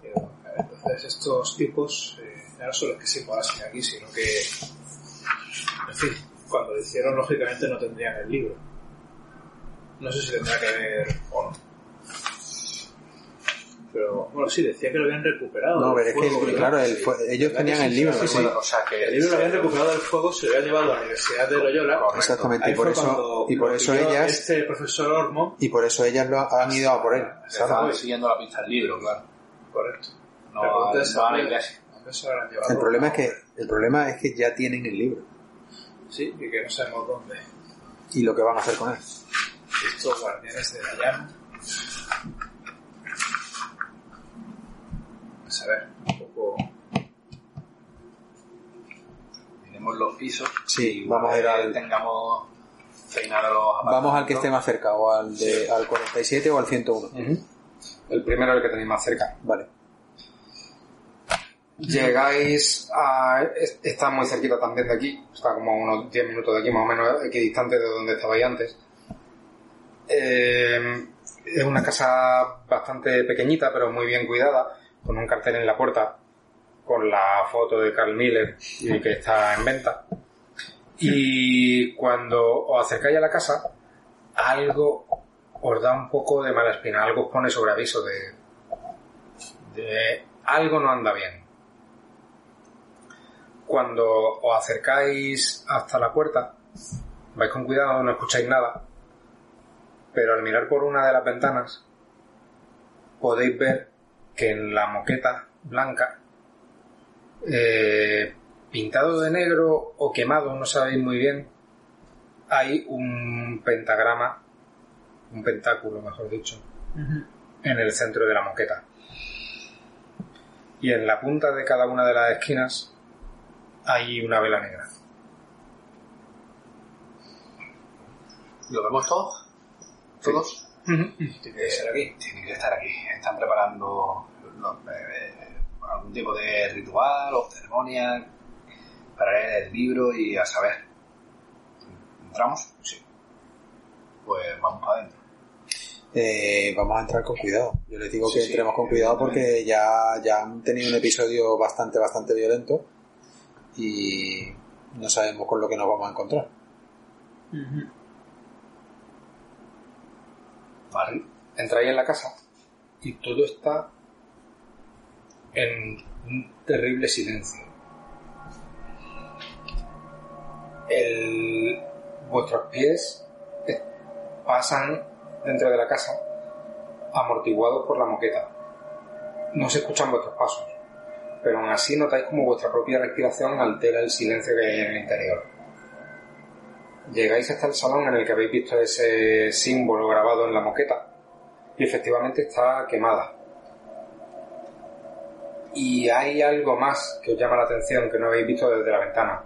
Justo delante de la ventana hay una mesa, una mesa de comedor enorme que han apartado para hacer eso en el suelo, en la moqueta. Y debajo de esa mesa asoman las piernas de una mujer. Que parece que hay alguien tumbado. Me acerco, me acerco para allá. ¿Hay luz dentro o...? Hay luz eléctrica si queréis. Si encender. encendemos y le... Todavía es de día, es por la tarde. Vale.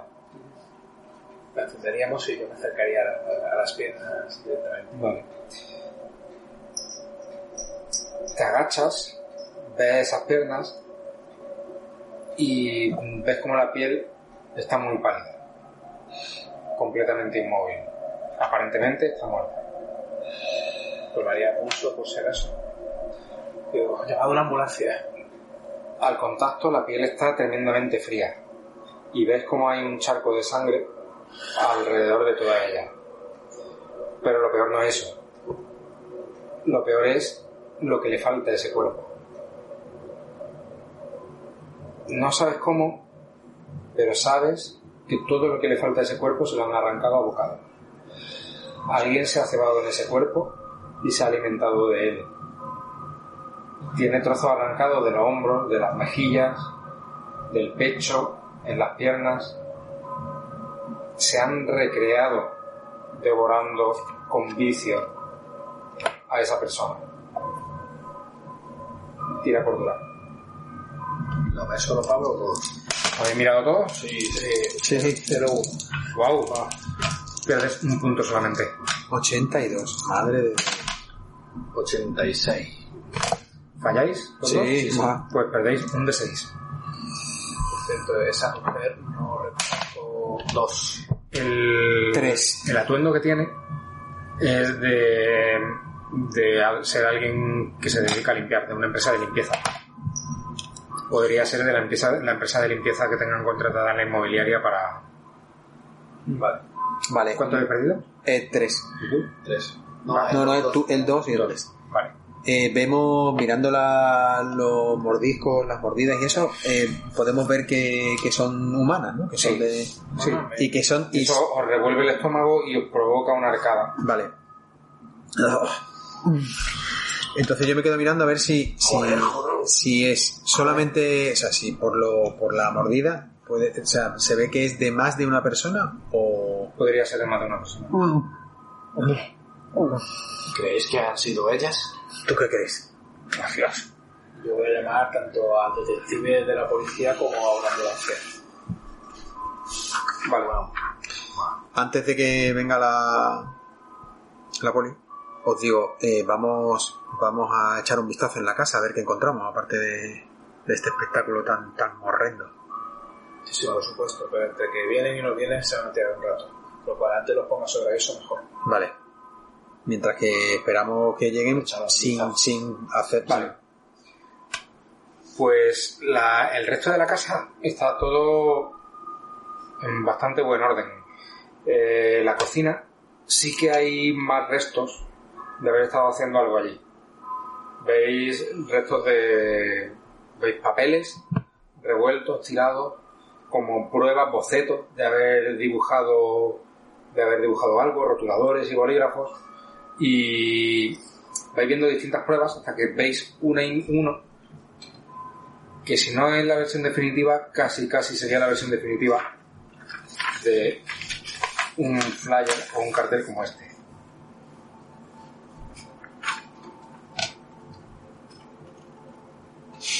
We're coming to light it up. Bueno, Chapel of St. Lawrence, o sea, eso es... Just no, yes, claro, yes the sun, no a la luna, vale, eso tiene todo- y tirad idea toda la pinta de la, de la secta Lo vas. 23. Eh, extremo. Tengo 80, Toma. sí. vale eh, ¿lo habéis pasado en normal? Yo, eh, En extremo 23, ¿la mitad? yo tengo 80. en difícil Bueno, 41, tengo 80, no normal. vale Yo el- lo pasaré porque la tirada había que sacarlo en difícil Vale. lo he sacado extremo Eh, tienes un flashback al momento en el que estabais en el parque de Audubon con ese barrendero limpiando que estaba arrancando carteles de los árboles De las grapas. de las grapas y ves en ese momento como él no le estaba prestando ninguna atención pero lo que estaba arrancando eran carteles con esta imagen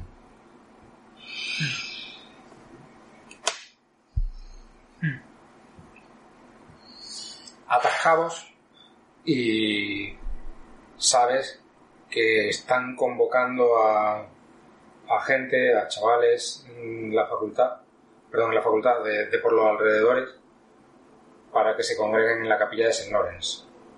También recuerdas una imagen muy parecida en el corcho de la cafetería. Vaya. ¿Qué te pasa? Este cartel lo estaban colgando por el parque. Eran los que estaba. Este, carteles como este. Era lo que estaba quitando el barrendero. No de los no, árboles. no Estaban ahí. Y en el corcho. En el corcho de la cafetería del instituto. Donde el club de lectura. Había también algo así parecido. Al lado del club no me he dado cuenta. Y mira que he mirado el, el- el corcho. ¿Hay alguna fecha en el cartel? Me fijo. Mm, Pone la fecha de hoy, a las 10 de la noche. ¿A qué, qué hora, qué hora es? Las 6 de la tarde. Esto es en cuatro horas. Se van a reunir en la iglesia. Pero esta misma iglesia, el parque lo cierran de noche. Y esta Sí, iglesia pero no le será- fuego. no será impedimento para... alguna manera de colarse en las Claro. reuniones de la iglesia los chavales. Pero que voy, le pegaron de fuego hace tres semanas. ¿Qué necesidad hay de hacerme volver a ver? Eh, A saber qué están tramando. Pero sí, seguramente estén allí estas chicas. Sí, estas chicas y más, más jóvenes, pero, pero las, los encontraremos allí. Deberíamos ir antes de que lleguen ellos. Como lo veis, podemos entrar en, la, en el edificio, en lo que queda del edificio. ¿Tú dices escondernos allí y esperar? Sí. O por lo menos o esperar fuera en la calle, en el, en el coche, y ver cómo llegan, porque está claro de que van, van a llegar. Yo casi que pondría sobre eso a la policía. Al detective este lo voy a llamar para Vale, que levante el cadáver este y vea lo que ha pasado. Deberíamos ir a otra casa por si han hecho ahí también algo, no lo sé, por lo menos por descartar. Vale. Y, y que intervenga la policía. Nosotros somos detectives privados, tenemos que encontrar a las chicas y lo hemos hecho. Ahora el caso es que vuelvan sanas y salvas a casa y que, en fin, que se les pase esto de la cabeza, sea lo que sea, o en el anden metidas. Eso es trabajo de psicólogos y de otros profesionales. El nuestro es encontrarlas y llevarlas a salvo. Y creo que vamos a hacer lo mejor con la policía de nuestro lado que nosotros enfrentándonos a una horda de adolescentes que pretende imponerse. vale. A mí me convence las palabras de Lafayette. Sí, es lo más Lo razonable. lógico, es razonable. Vale. El detective de policía llega junto con un par de coches patrulla hasta la localización que le habéis dado. Eh, empiezan a hacer el levantamiento del cadáver y a, hacer, a tomaros declaración.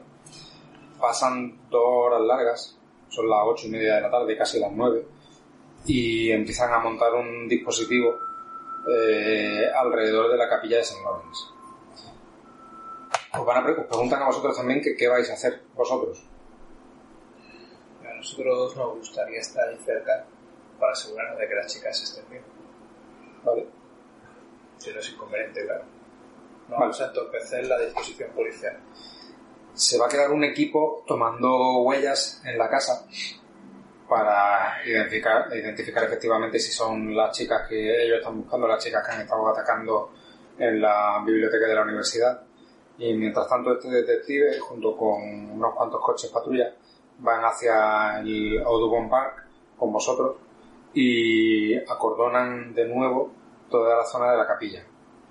Mm, Cuando se van aproximando las 10 de la noche, vais viendo cómo van llegando adolescentes, chicos y chicas jóvenes, van llevando eh, eh, neveras, portátiles, en dirección hacia la capilla, otros van con equipos de música. Eh, cuando ven que está la policía allí y que no que les impide el paso, pues se van. Lo que escucháis es todo el mundo que se lleva un chasco, como defraudados, y lo que vais escuchando es que todo el mundo va a una fiesta. Que iban a una fiesta y que, que ahora qué van a hacer. Y eso es lo que os descoloca un poco, porque vosotros estabais esperando una horda de jóvenes sectarios o algo así, y sin embargo lo que estáis viendo es un grupo de adolescentes, muchísimos, que alguien ha convocado para que vayan allí a celebrar una fiesta. Y no hay ni rastro de estas chicas. A ver, eh, Vale, eh, nos, hemos, nos hemos precipitado un poco, yo creo hemos que... precipitado un poco, Sí, pero bueno, pero A era, ver, era lo, tampoco era descartable. a ver, era lo normal, está claro, Que Mike, pero... igual estos chicos iban para allá convencidos Puedo de que una fiesta y luego la otra le pegaban fuego a todos. No, está claro, si la historia es que es buscar una excusa para que... para, Claro, para A ver, estas chavalas buscan hacer un sacrificio por lo que sea y algo le tienen que pegar fuego. Sí, pero... Igual y- estos chicos iban para allá engañados de que Pero- una fiesta, lo que eran simplemente eran ovejas dirigiéndose Vale. a un matadero. Vale, Mike, eh, de acuerdo, pero lo que no me cuadra es... eh, Quizá a lo primero, mejor el cartel lo crearon, lo crearon las niñas o las niñas Vale, invitaron- organizaron la fiesta allí y, y es lo que dice él, era para hacer un para Pero si buscaban- matar si- a los niños, si, a los busca- chavales. si buscaban a alguien para hacer un sacrificio eh, quemándolo, ¿por qué han matado a, a esta, a esta señora a mordisco? Es lo que no me cuadra. ya, a mí tampoco. Haced una tirada de descubrir. 45. Toma. Tengo 75. Vale. Tercer extremo. Pero No, vaya, ¿qué pasa a este tío? a un 1, un Vaya, vaya, 2 y un- pasa, y un pasa, 6. pasa, Si tú la pasas también, Llevo, tres extremos seguidos. Qué bestia. Dame esos dados, por favor. Jamás. Mientras estáis en ese cordón policial, viendo cómo van llegando chicos y cómo se van dando la vuelta, os percatáis de en el bosquecillo del, del parque cómo hay alguien que está observando. Y se da la vuelta y empieza a marcharse. No habéis llegado a ver quién es. Está muy oscuro. Pero vais viendo como alguien que estaba observando todo, cuando se ha girado, habéis notado ese movimiento entre los árboles y se aleja. Vamos por ahí. Lo habéis visto, ¿no? Sí, vamos por él, pero Vamos, vamos. Vamos corriendo, pero tampoco. no, pero intentando que no, que no se percate de que lo estamos, de que lo estamos siguiendo, de que lo hemos visto y que lo estamos siguiendo. Vale. Salís despacio, corriendo, a tope. No, yo creo que, yo creo, a ver, yo creo que no- yo hago así para que nos separemos Abanicarnos. y que no, claro, que no, no note el bulto de tres personas que van, sino, bueno, eh, separarnos un poco para ir persiguiendo, pero por separado, viéndonos, pero por separado. Vale. Vais, eh, os distribuís, os separáis por distintas zonas, os abrís en abanico. Eh, ¿Quién va por el centro? ¿Quién va en dirección directo? Yo voy por la derecha, yo físicamente Vale. no, no valgo mucho, con lo cual, Si quieres, si quieres voy yo por el centro, que soy... Puede ser más... Más es el más fuerte de todos, ¿no? Pues, vale. No, no, fuerte no soy. Bueno, fuerte quiero decir potente físicamente. Eh, sí, Vale. fuerte soy. soy muy bueno. Sí, sí. Vale, voy yo por, Puedo ser más rápido quizás. voy yo por la izquierda, vale. Vale, sí, Vale. vale. Pues entonces tú vas por el centro. Vale. Pues vosotros perdéis de vista por un momento esa figura que se mueve entre los árboles. Tú, sin embargo, lo ves un poco más recto. Vas viendo cómo desaparece detrás de un árbol, vuelve a aparecer detrás de otro.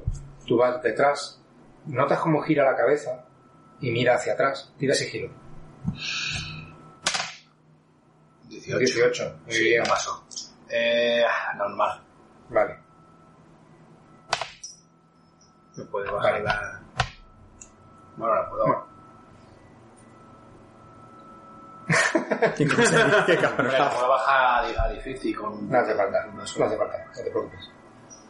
Mm, vas avanzando, parece que vas cogiendo un poco de terreno, vas acercándote cada vez más y vas viendo como ese, esa persona a la que sigues es una persona bajita. No es demasiado alta.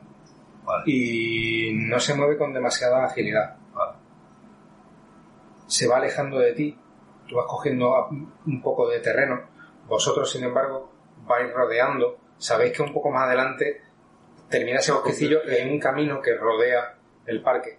Digamos que sería como si llegaseis a esta parte y estáis cruzando el bosquecillo por aquí y llegaríais uno por aquí y otro por aquí. Y est- están recorriendo por aquí por el centro. ¿Os preparáis escondidos detrás de árboles o cómo lo hacéis?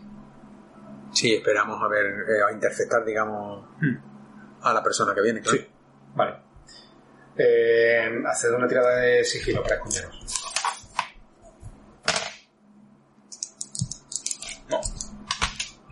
Bueno, Bueno. Vale, los dos falláis. Escucháis unos pasos dentro del bosquecillo. Esos pasos vienen en vuestra dirección. Se paran en seco.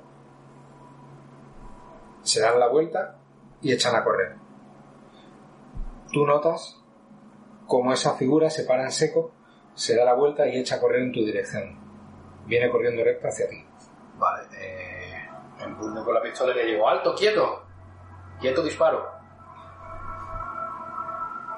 Recibes una llamada en el móvil. Te llaman desde casa de los Miller.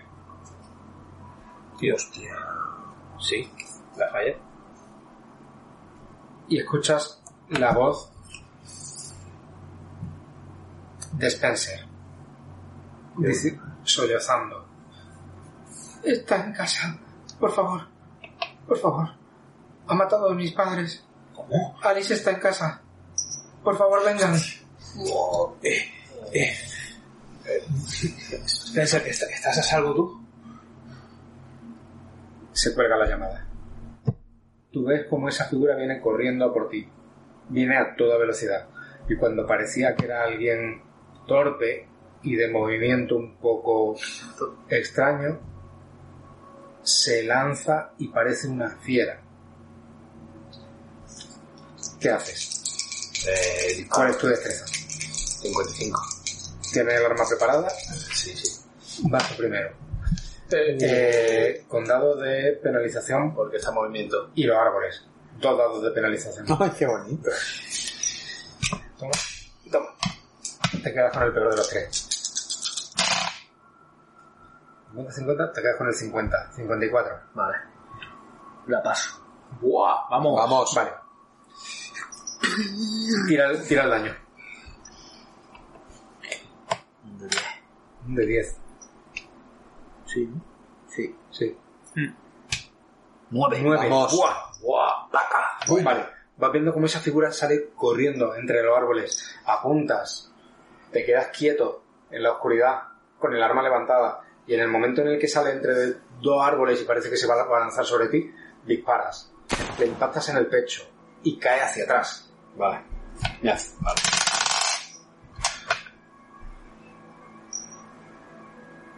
Ves cómo empieza a moverse en el suelo a pesar del impacto de bala en todo el pecho. Puedes ver desde la distancia en la que estás que le cuesta mucho trabajo moverse. Parece que está mal herido. Y quiero... Vale. Vosotros, durante la llamada, escucháis un disparo. ¿Tú qué haces? Yo voy. ¿Dónde está él? Sacas tu arma Salgo corriendo. y sales corriendo. ¿O no tienes arma? No, yo no tengo. No arma. Vale. Yo la saco y salgo. Vale. Tú te acercas un poco, que era el que se acerca. quiero ver quién era.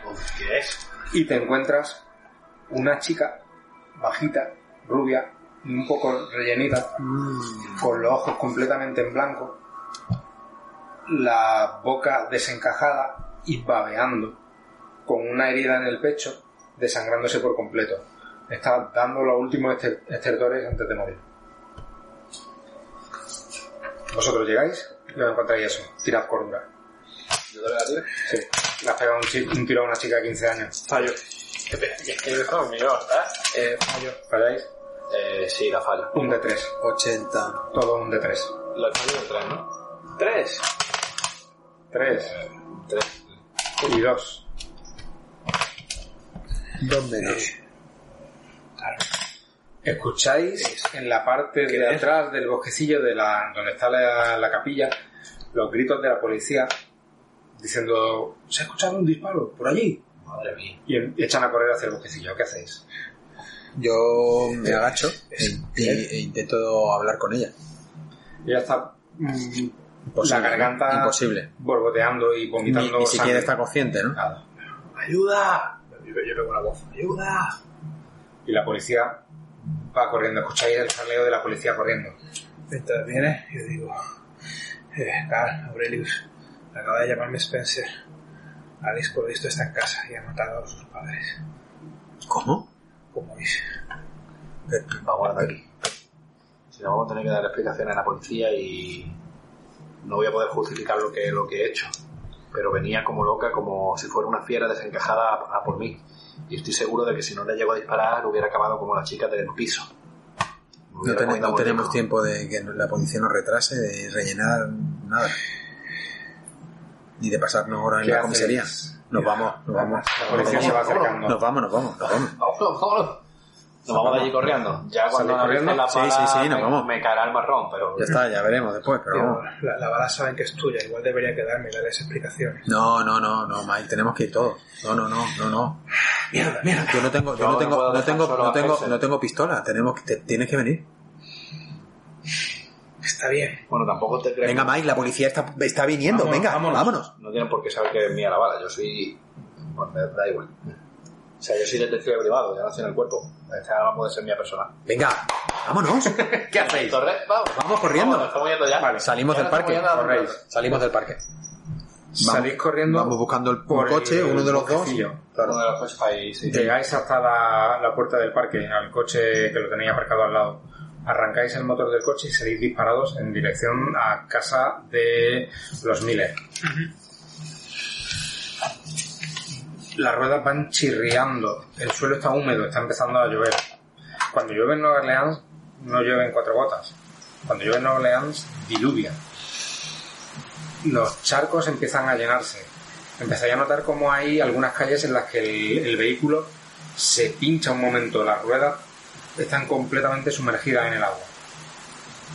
Avanzáis a duras penas patinando, derrapáis y chocáis contra el lateral de un coche cuando giráis en una esquina y después de cinco minutos conduciendo a toda velocidad llegáis hasta la puerta de la casa de los Miller. La casa está con todas las luces encendidas. Hay relámpagos en el aire. Por el camino yo he llamado al detective de la policía y se lo he contado, la llamada Spencer, ¿vale? Vale. He dicho que vamos para allá a toda velocidad. Vale. Porque pensamos que el niño corre peligro. Entonces hemos dado prioridad a eso. La puerta de la casa está de par en par, abierta de par en par. No se ve ningún movimiento en el interior. ¿Qué hacéis? Tenemos rápidamente Pistola en mano. pistola en mano y... A ver, entran ellos dos primero y yo, Claro. voy, y yo voy detrás y porque llevo arma ni nada. sobre todo dirección hacia la habitación de defensa. Vale. Vais caminando al interior de la casa y veis como en el suelo hay una gran mancha de sangre y el rastro de haber arrastrado el cuerpo por el suelo. ¿Qué, qué día? claro, yo, yo les digo a ellos, como estoy detrás, les digo, eh, vamos a tener en cuenta que son dos. ¿eh? Son dos. Claro, para, para, para los niños. Vamos a estar muy atentos. ¿eh? Vale. Tirad descubrir. 25 además. 38. Yo la paso por poco. Yo. Todos notáis un fuerte olor a gasolina en la casa. y al mirar a vuestro alrededor vais viendo cómo las cortinas están mojadas de gasolina, cómo los sillones, los muebles, todo está mojado en gasolina. Al final va a quemar su propia casa. Hay que encontrar a Spencer rápido Spencer. y salir de aquí. Pego una voz. Pero vamos a- ¡Spencer! Spencer, ¿dónde estás? Nadie contesta. Soy Carl. ¿Qué hacéis? Seguimos eh, Yo subo, yendo eh, habitación por la habitación. La habitación de Spencer estaba en la planta de arriba. Vamos, Sí. vamos a peinar Vamos a rápidamente. Sí, no, peinamos abajo y luego subimos y- arriba. Exactamente. Vale. En la planta de abajo no hay ni rastro de nadie. El cuerpo. El rastro de los cuerpos conduce escalera arriba. Vale, La- o sea, la, de la sangre, la sangre Escalera va por la. Y conducen hasta el dormitorio principal. Está al final del pasillo en el que estaban los dormitorios. Eh, ¿Hay chimenea en la casa? sí, Vale, pues, en la planta baja. vale, pues cojo el atizador por coger algo. Vale. Vale.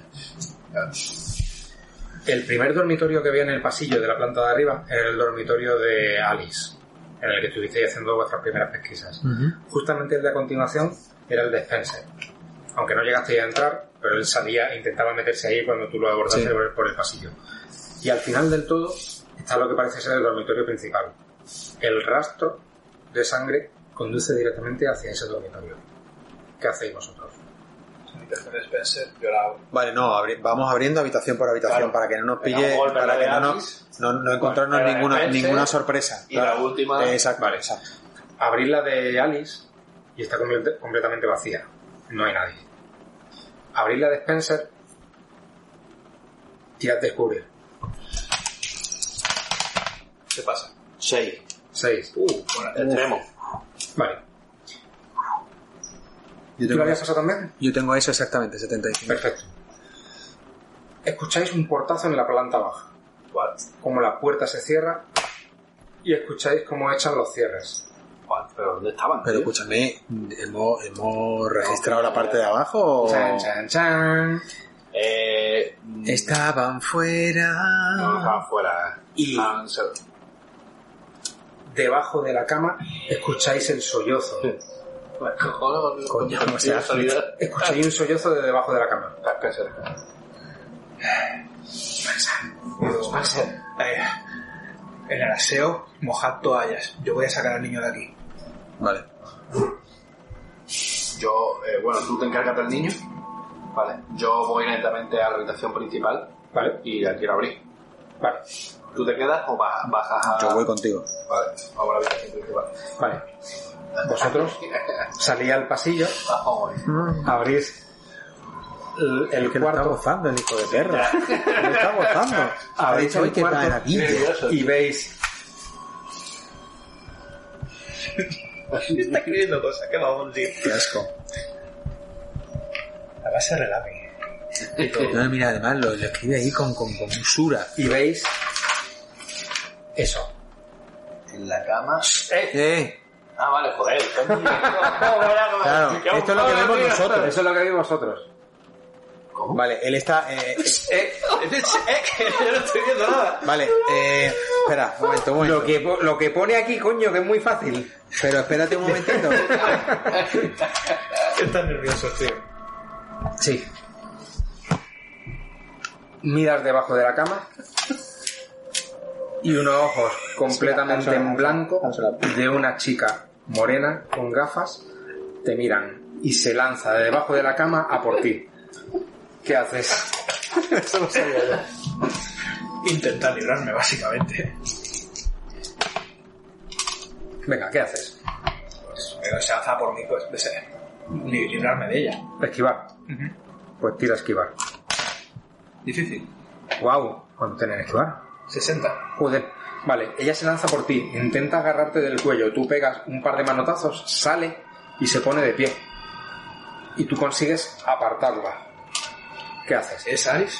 Es Alice. Yo, Alice, para. Esta casa va a arder. Y con una voz profunda de hombre dice, Lo sé. Lo habéis arruinado todo. Fallo cordura, ¿cuánto me quito? de tres. A puntito, está bien, está bien. Pero aún podéis remediarlo. Y se vuelve a lanzar hacia ti. Yo voy a intentar hacer una presa y tirarlo por la ventana. Por puro. Vale. Eh, ¿Qué destreza tienes? 70. Venga, empiezas tú. Eh, sé es cuentas, cuánto tiene de maniobra. El Vale, mío vale. con tamaño 70, imagino que 0 o más 1. Pero bueno. Bueno, espérate, ¿es una maniobra? Yo entiendo que sí, pues es cogerla, hacer una presa y tirarla por la ventana. Vale. Qué bonito. ¿Qué corpulencia tienes? Es que no lo sé. No, no está notado. Eh, no se ha notado, ¿verdad? Bueno, tu constitución y tu tamaño suman 130, yo creo que son más uno. Porque a partir de... Pues, ¿Tenemos los manuales por ahí? Sí. Valor de combate, 1, efectivamente. Y valor de. Y, y, Vale, tienes uno. daño donde 4. Vale, pues tiras con un, daño, un dado de penalización.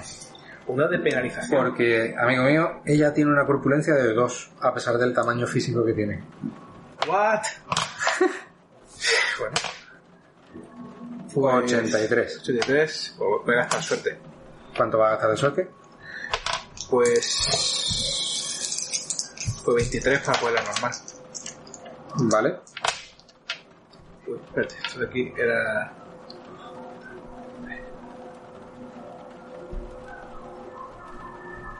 Me he hecho 23, ¿no? Vale. Sí. Tres. Pero ella consigue esquivarte. Se zafa de ti y se aparta. Ah, Le saco la tirada de esquivar de ella.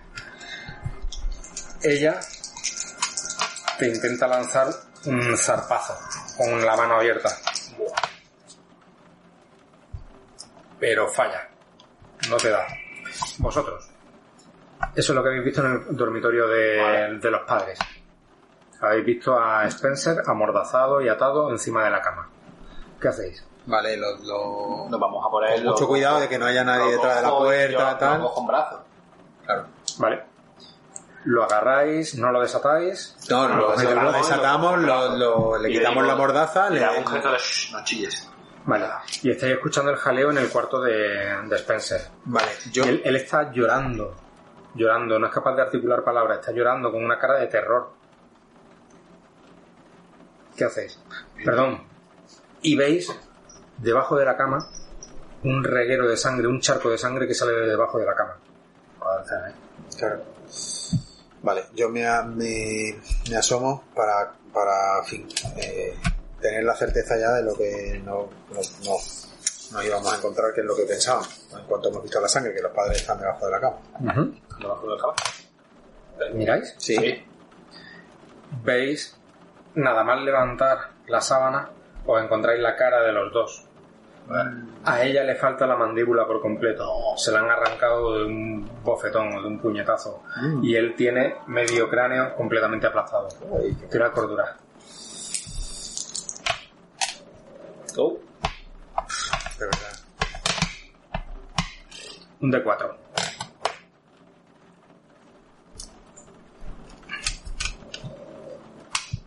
Tres. Y dos. Y los dos habéis fallado.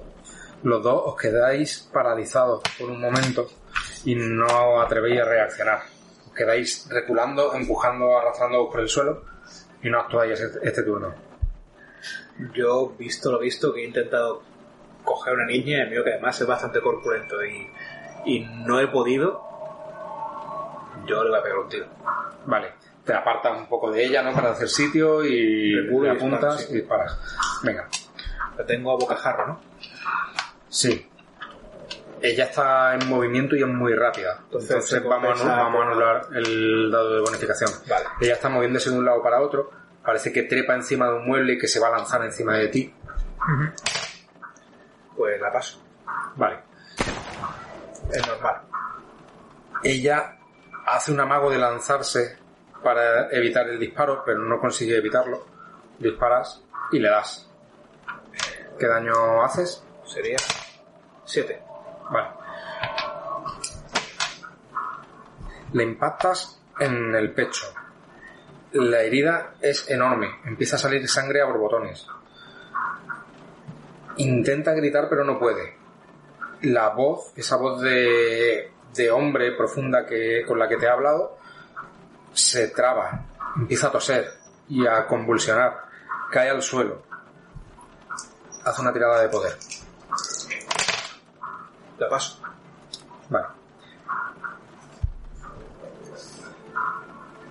Notas como en tu cabeza se empiezan a formar unas imágenes.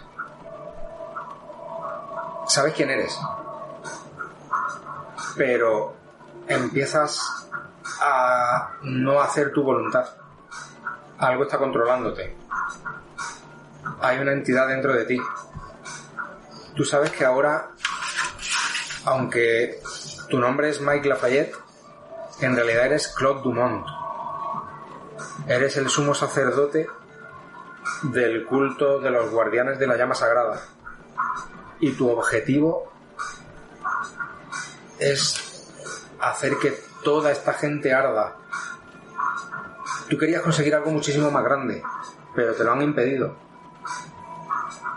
te han impedido tu plan, te impidieron tu plan hace tres semanas. Eh, esos, tú mismo, que eres un entrometido, y tus compañeros, habéis impedido esa fiesta en la que iban a inmolar a ese montón de jóvenes y por fin lograr invocar a Ifrit. Pero todavía tienes una oportunidad. ¿Sabes dónde está el libro? Está en la planta baja. Está escondido detrás de un sillón donde lo has dejado antes. Está todo lleno de gasolina. Todavía hay tres víctimas inocentes. A lo mejor lo puedes conseguir. Es posible, sí. Oye, me mola la idea. En el cuerpo de la niña, en el cuerpo de la niña, eh, vuelve ella a ser ella misma, pero está completamente en shock. Ese espíritu que la ha poseído después de esa sesión de Ouija fallida, eh, ha salido de ella dejándola hecha un- una carcasa vacía, completamente loca, pero encima desangrándose y con la vida escapándosele por esa herida de bala que le acabas de infligir. Tranquila. Pronto vendrá Ifrit y serás pasto de las llamas y habrás cumplido con tu misión. Ha sido una carcasa. Ahora expira tranquila. Vosotros, ¿qué hacéis? Eh, a ver, Yo quiero ir a la planta baja, que he escuchado. Nosotros hemos, hemos escuchado todo lo que pasa en la otra habitación, ¿no? Vosotros habéis escuchado el disparo y la pelea. Todo lo otro estaba pasando dentro de su cabeza. Vale, perfecto. Pero no le hemos escuchado hablar con la... No, No, eso no. Vale. ¿Cu- ¿Cuánta cordura me quito? pues ya nada, ya. No, ya. Vale, eh, yo le doy a Spencer en brazos a él. Lo mejor es Cojo- que le pasado, tío. No, a pasar y... mido unos 50. Es que ha sacado un, un difícil. ¿Qué pasa? Mejor Spencer que me coja tiene un 90 en poder.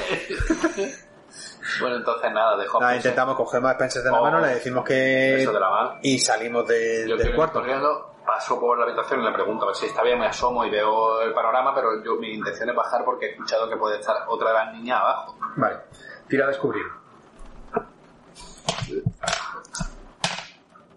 Un 4, extremo. Vale. Sí. Cuando pasas por el cuarto en el que está él, que él está saliendo de allí después de haberle disparado a ella, ves que él tiene una actitud muy altiva y no se cuadra con alguien que le acaba de pegar un disparo en el pecho a una chica. Tú ves que le ha disparado a una chica y él está con esa actitud altiva, la mirada perdida y hace el amago de salir del cuarto y le da igual que tú estés delante. ¿Qué haces tú? Vale, vale. Yo cojo al, yo cojo al niño de Vale. la mano y me lo llevo para abajo. Vale. Pues, ¿qué hacéis? Yo voy, a yo voy a por el libro. Vale, a mí me choca la actitud porque cuando yo le, di- le he dado hace unas horas el disparo en el bosque a la chica, me he venido, vamos, me he venido a hacer, se me ha caído un poco al mundo encima, aunque la chica me fuera a morder. Y a él, que pues, siempre ha sido, vamos, de lo que lo conozco, acuerdo en ese sentido y, y me estoy alerta con él, pero tampoco le pregunto, porque mi, mi objetivo también es bajar Vale, con la tensión. vale. Se empiezan a escuchar en la distancia sirenas de policía. La policía que voy a avisar, ¿vale? ¿Quién, qué destreza tenéis? Yo tengo 70. 55. Yo tengo destreza 50. Tú empiezas. ¿Qué haces? Yo voy a ir a por el libro. Vale. Bajas la escalera a toda prisa, pero sin correr.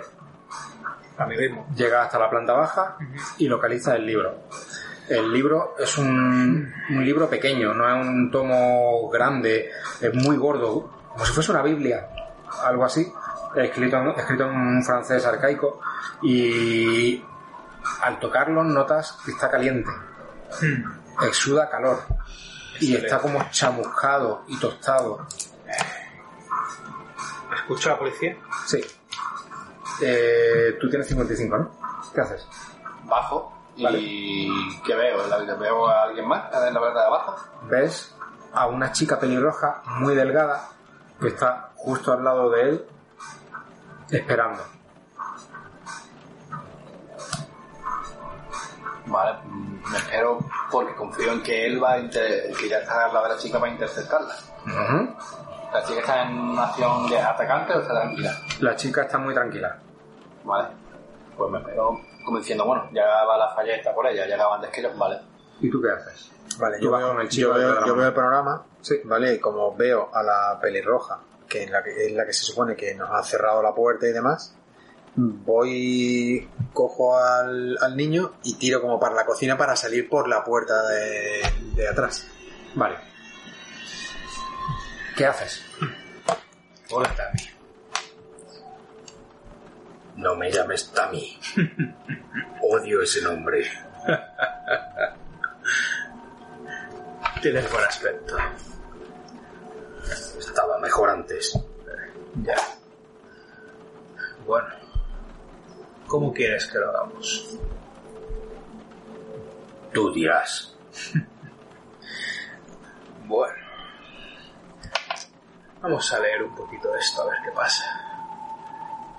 Yo iré a por el otro. Me parece muy bien. Y empieza a andar en dirección como a salir del salón. Y tú estás te espero en la planta de arriba. De acuerdo. Yo lo he escuchado hablar a ella. Sí. Y escuchas voces que no son las suyas. O sea, la- ella, una voz de hombre súper profunda, y él tiene la voz con la que yo he hablado antes. Vale. Eh, él está conmigo también, ¿no? No, no. Él está saliendo como en dirección a la puerta trasera. Vale.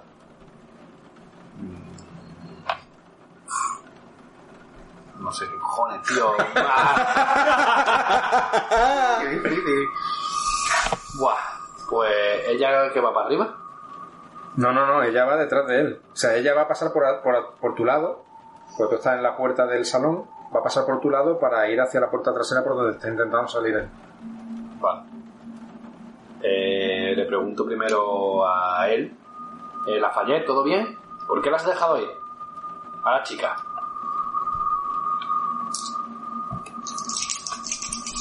No tiene escapatoria. Ella te pega un empujón, tú no has estado poniendo resistencia, te he tirado con bonificación y has sacado un 007. Qué bonito. ¿Vale? Te pega un empujón.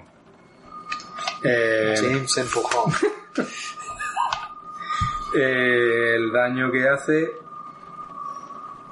sacando un extremo, ¿vale? Es un D3 más un D4 de bonificador al daño. Joder. No, no, un D3 más un D6. ¿Cómo lo gozo? Venga, un D3 son 3 más 5, 8 puntos de daño. Te da un empujón y te ¡Ah, No, te lanza, te agarra del pecho y te estrella contra la pared. Tu cabeza golpea contra la pared. Haz una tirada de constitución. Sí, he perdido más de la mitad. Eh... Vale, aguanta. 29. Vale, no pierdes la conciencia. Cae al suelo, te cae un chorreón de sangre de la parte trasera de la cabeza.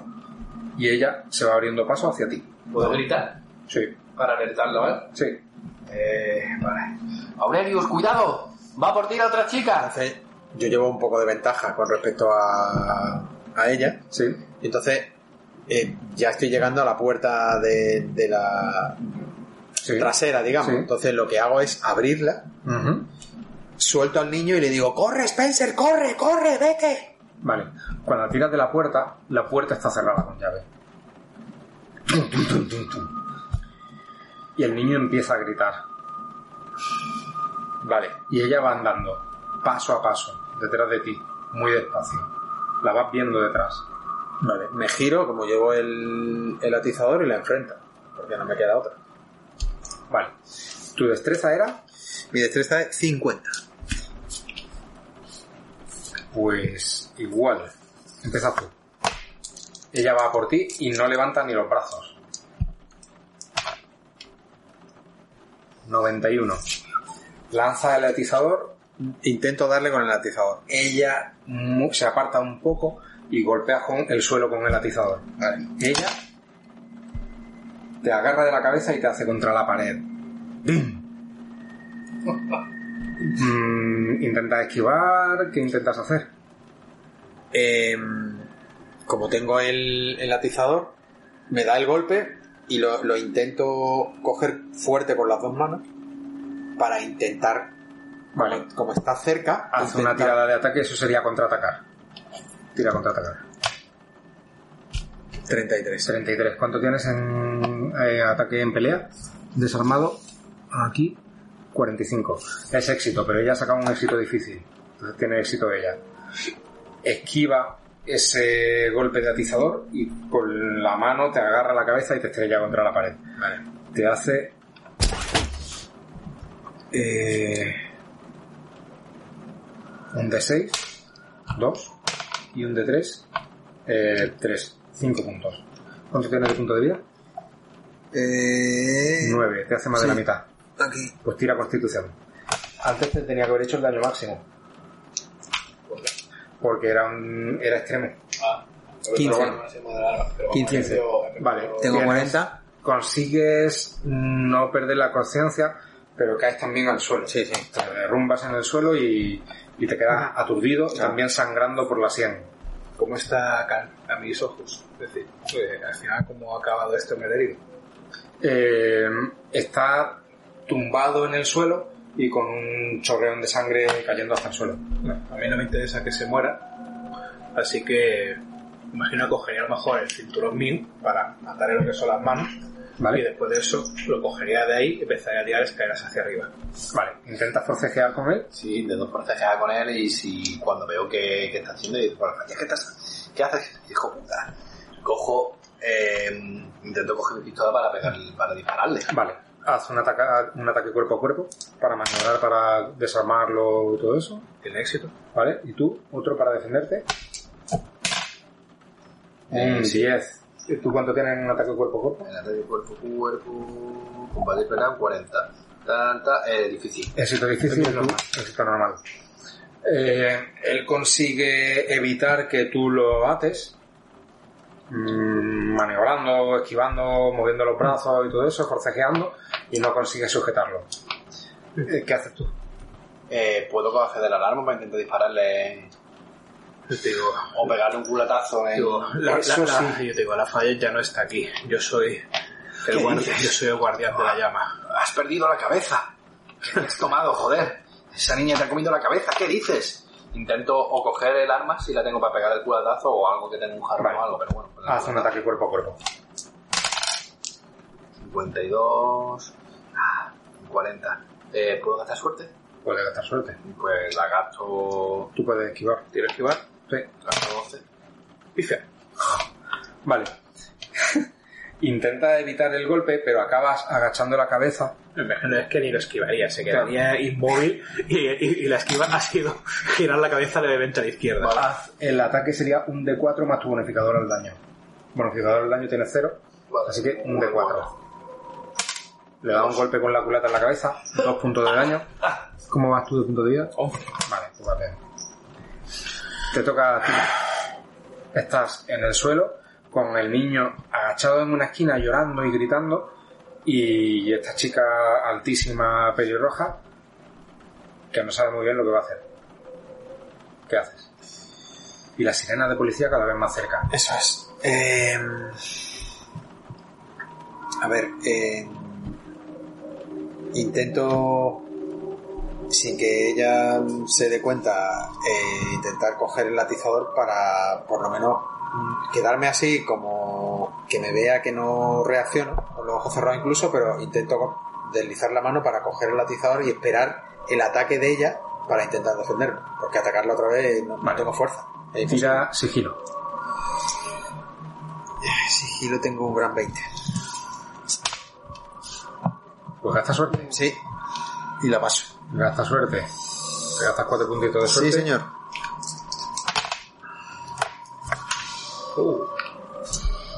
19. Vale. Vas acercando tu mano hacia el atizador lentamente.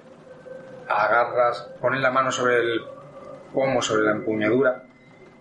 Y notas como un pie te pisa la mano y te la aprieta. Retuerce el pie sobre tu mano, haciéndote muchísimo daño. Notas como algún hueso cruje, como te rompe algún hueso de la mano. Uf, Dios. 0-1. Nos ha encantado conocerte, con la- Aurelius. y con la, eh, con la mano derecha te golpea en la sien un puñetazo. Puedes intentar esquivar, ¿eh? Pero tienes que sacar otro uno. Bueno, vamos a intentarlo. Por intentarlo. Con un 1 esquivando tendrías éxito tú. Venga, vamos. Ahí lo tienes. Cuando he visto los dos ceros, digo, no puede ser. ¿Puede bajarlo? Puedes gastar suerte. Lo voy a gastar, por favor. ¡Vamos! tío! ¡Qué épico! El- ella golpea con el puño, tú haces un gesto extraño, notas como el puño te roza la mandíbula y se estrella contra la pared. Salta incluso un trozo del, del- del- la pintura blanca y de la escayola que hay en la pared. Vale, eh, ahora que está, que me ha se ha agachado y todo, le tiro una patada en la cara.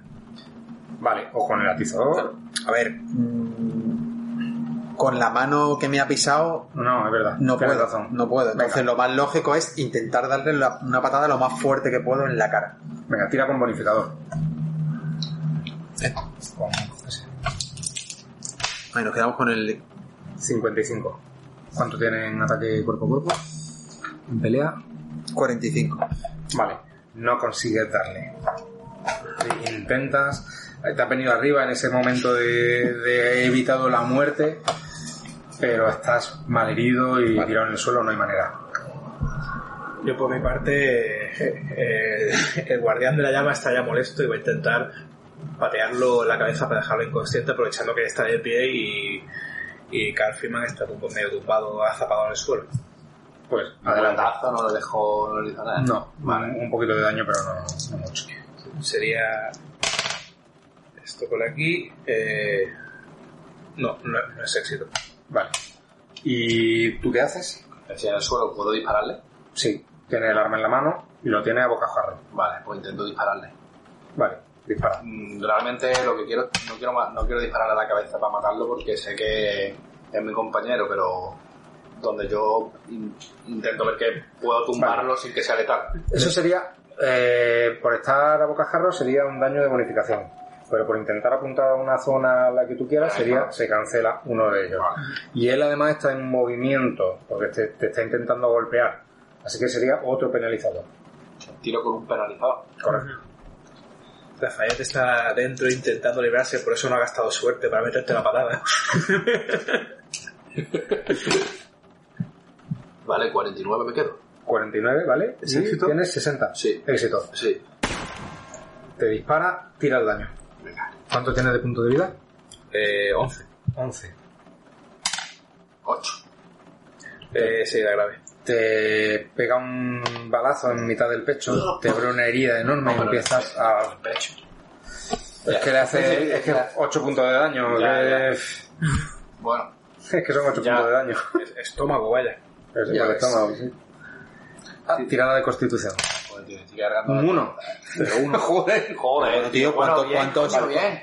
Te- no te caes ni al Así, suelo. sí, Y se, se abre un chaleco. Ahora hace así, se mete los deditos y se saca la bala y dice No, se agarras, te agarra el estómago Joder, retorciéndote de dolor, Soy el temil, tío. pero te, so- te sobrepones y vas a poder seguir actuando.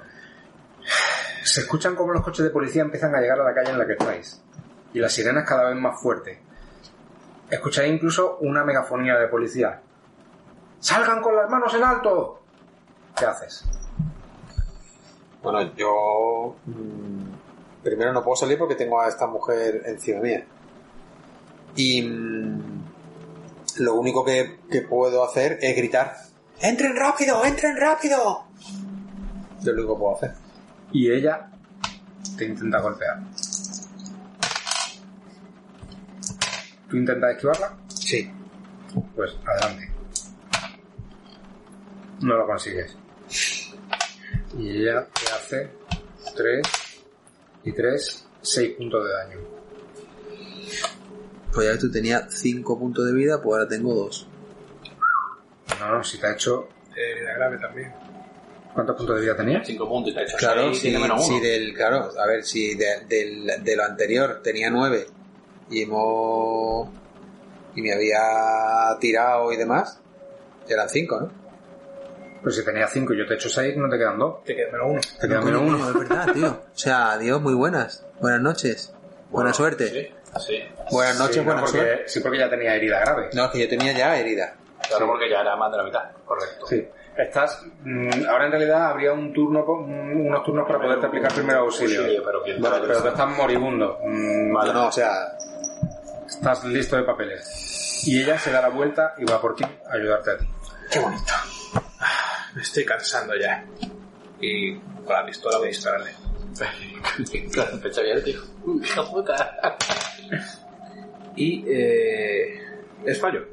Hostia. Está muy mal herido, tambaleándose, te Intento- dispara y no te da. intento incorporarme un poco y de- lo siento, amigo. Pero a matarlo veo, veo que va a disparar y que me quiere matar. ¡Toma! Un 1. Hombre, eh, hace una forma épica de Vale. Pues tira un de 10. Un de 10. Ahí. 10 más 10 por el daño de emparamiento. Eh, buena la cabeza. Entre ceja y ceja Joder. te apuntas Pero mejor así que y que- caes Vaya, hacia atrás. un 1 y un 10, que épico. tío. Tira poder. Ahora divertido. Yo estaba todo emocionado. Eh, fracaso 87. absoluto. Vale. 70, pero como tú has fracasado, tiene éxito. Dentro de tu cabeza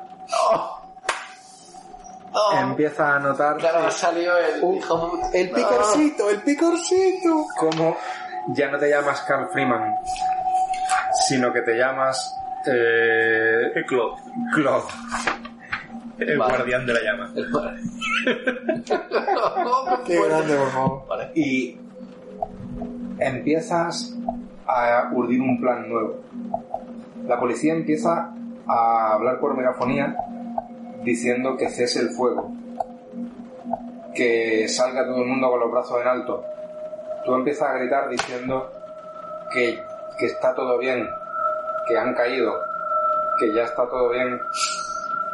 La policía echa la puerta abajo con un ariete entran un equipo de operaciones especiales armados con escopetas, otros con pistolas, barriendo toda la zona viendo el- la masacre que ha habido allí.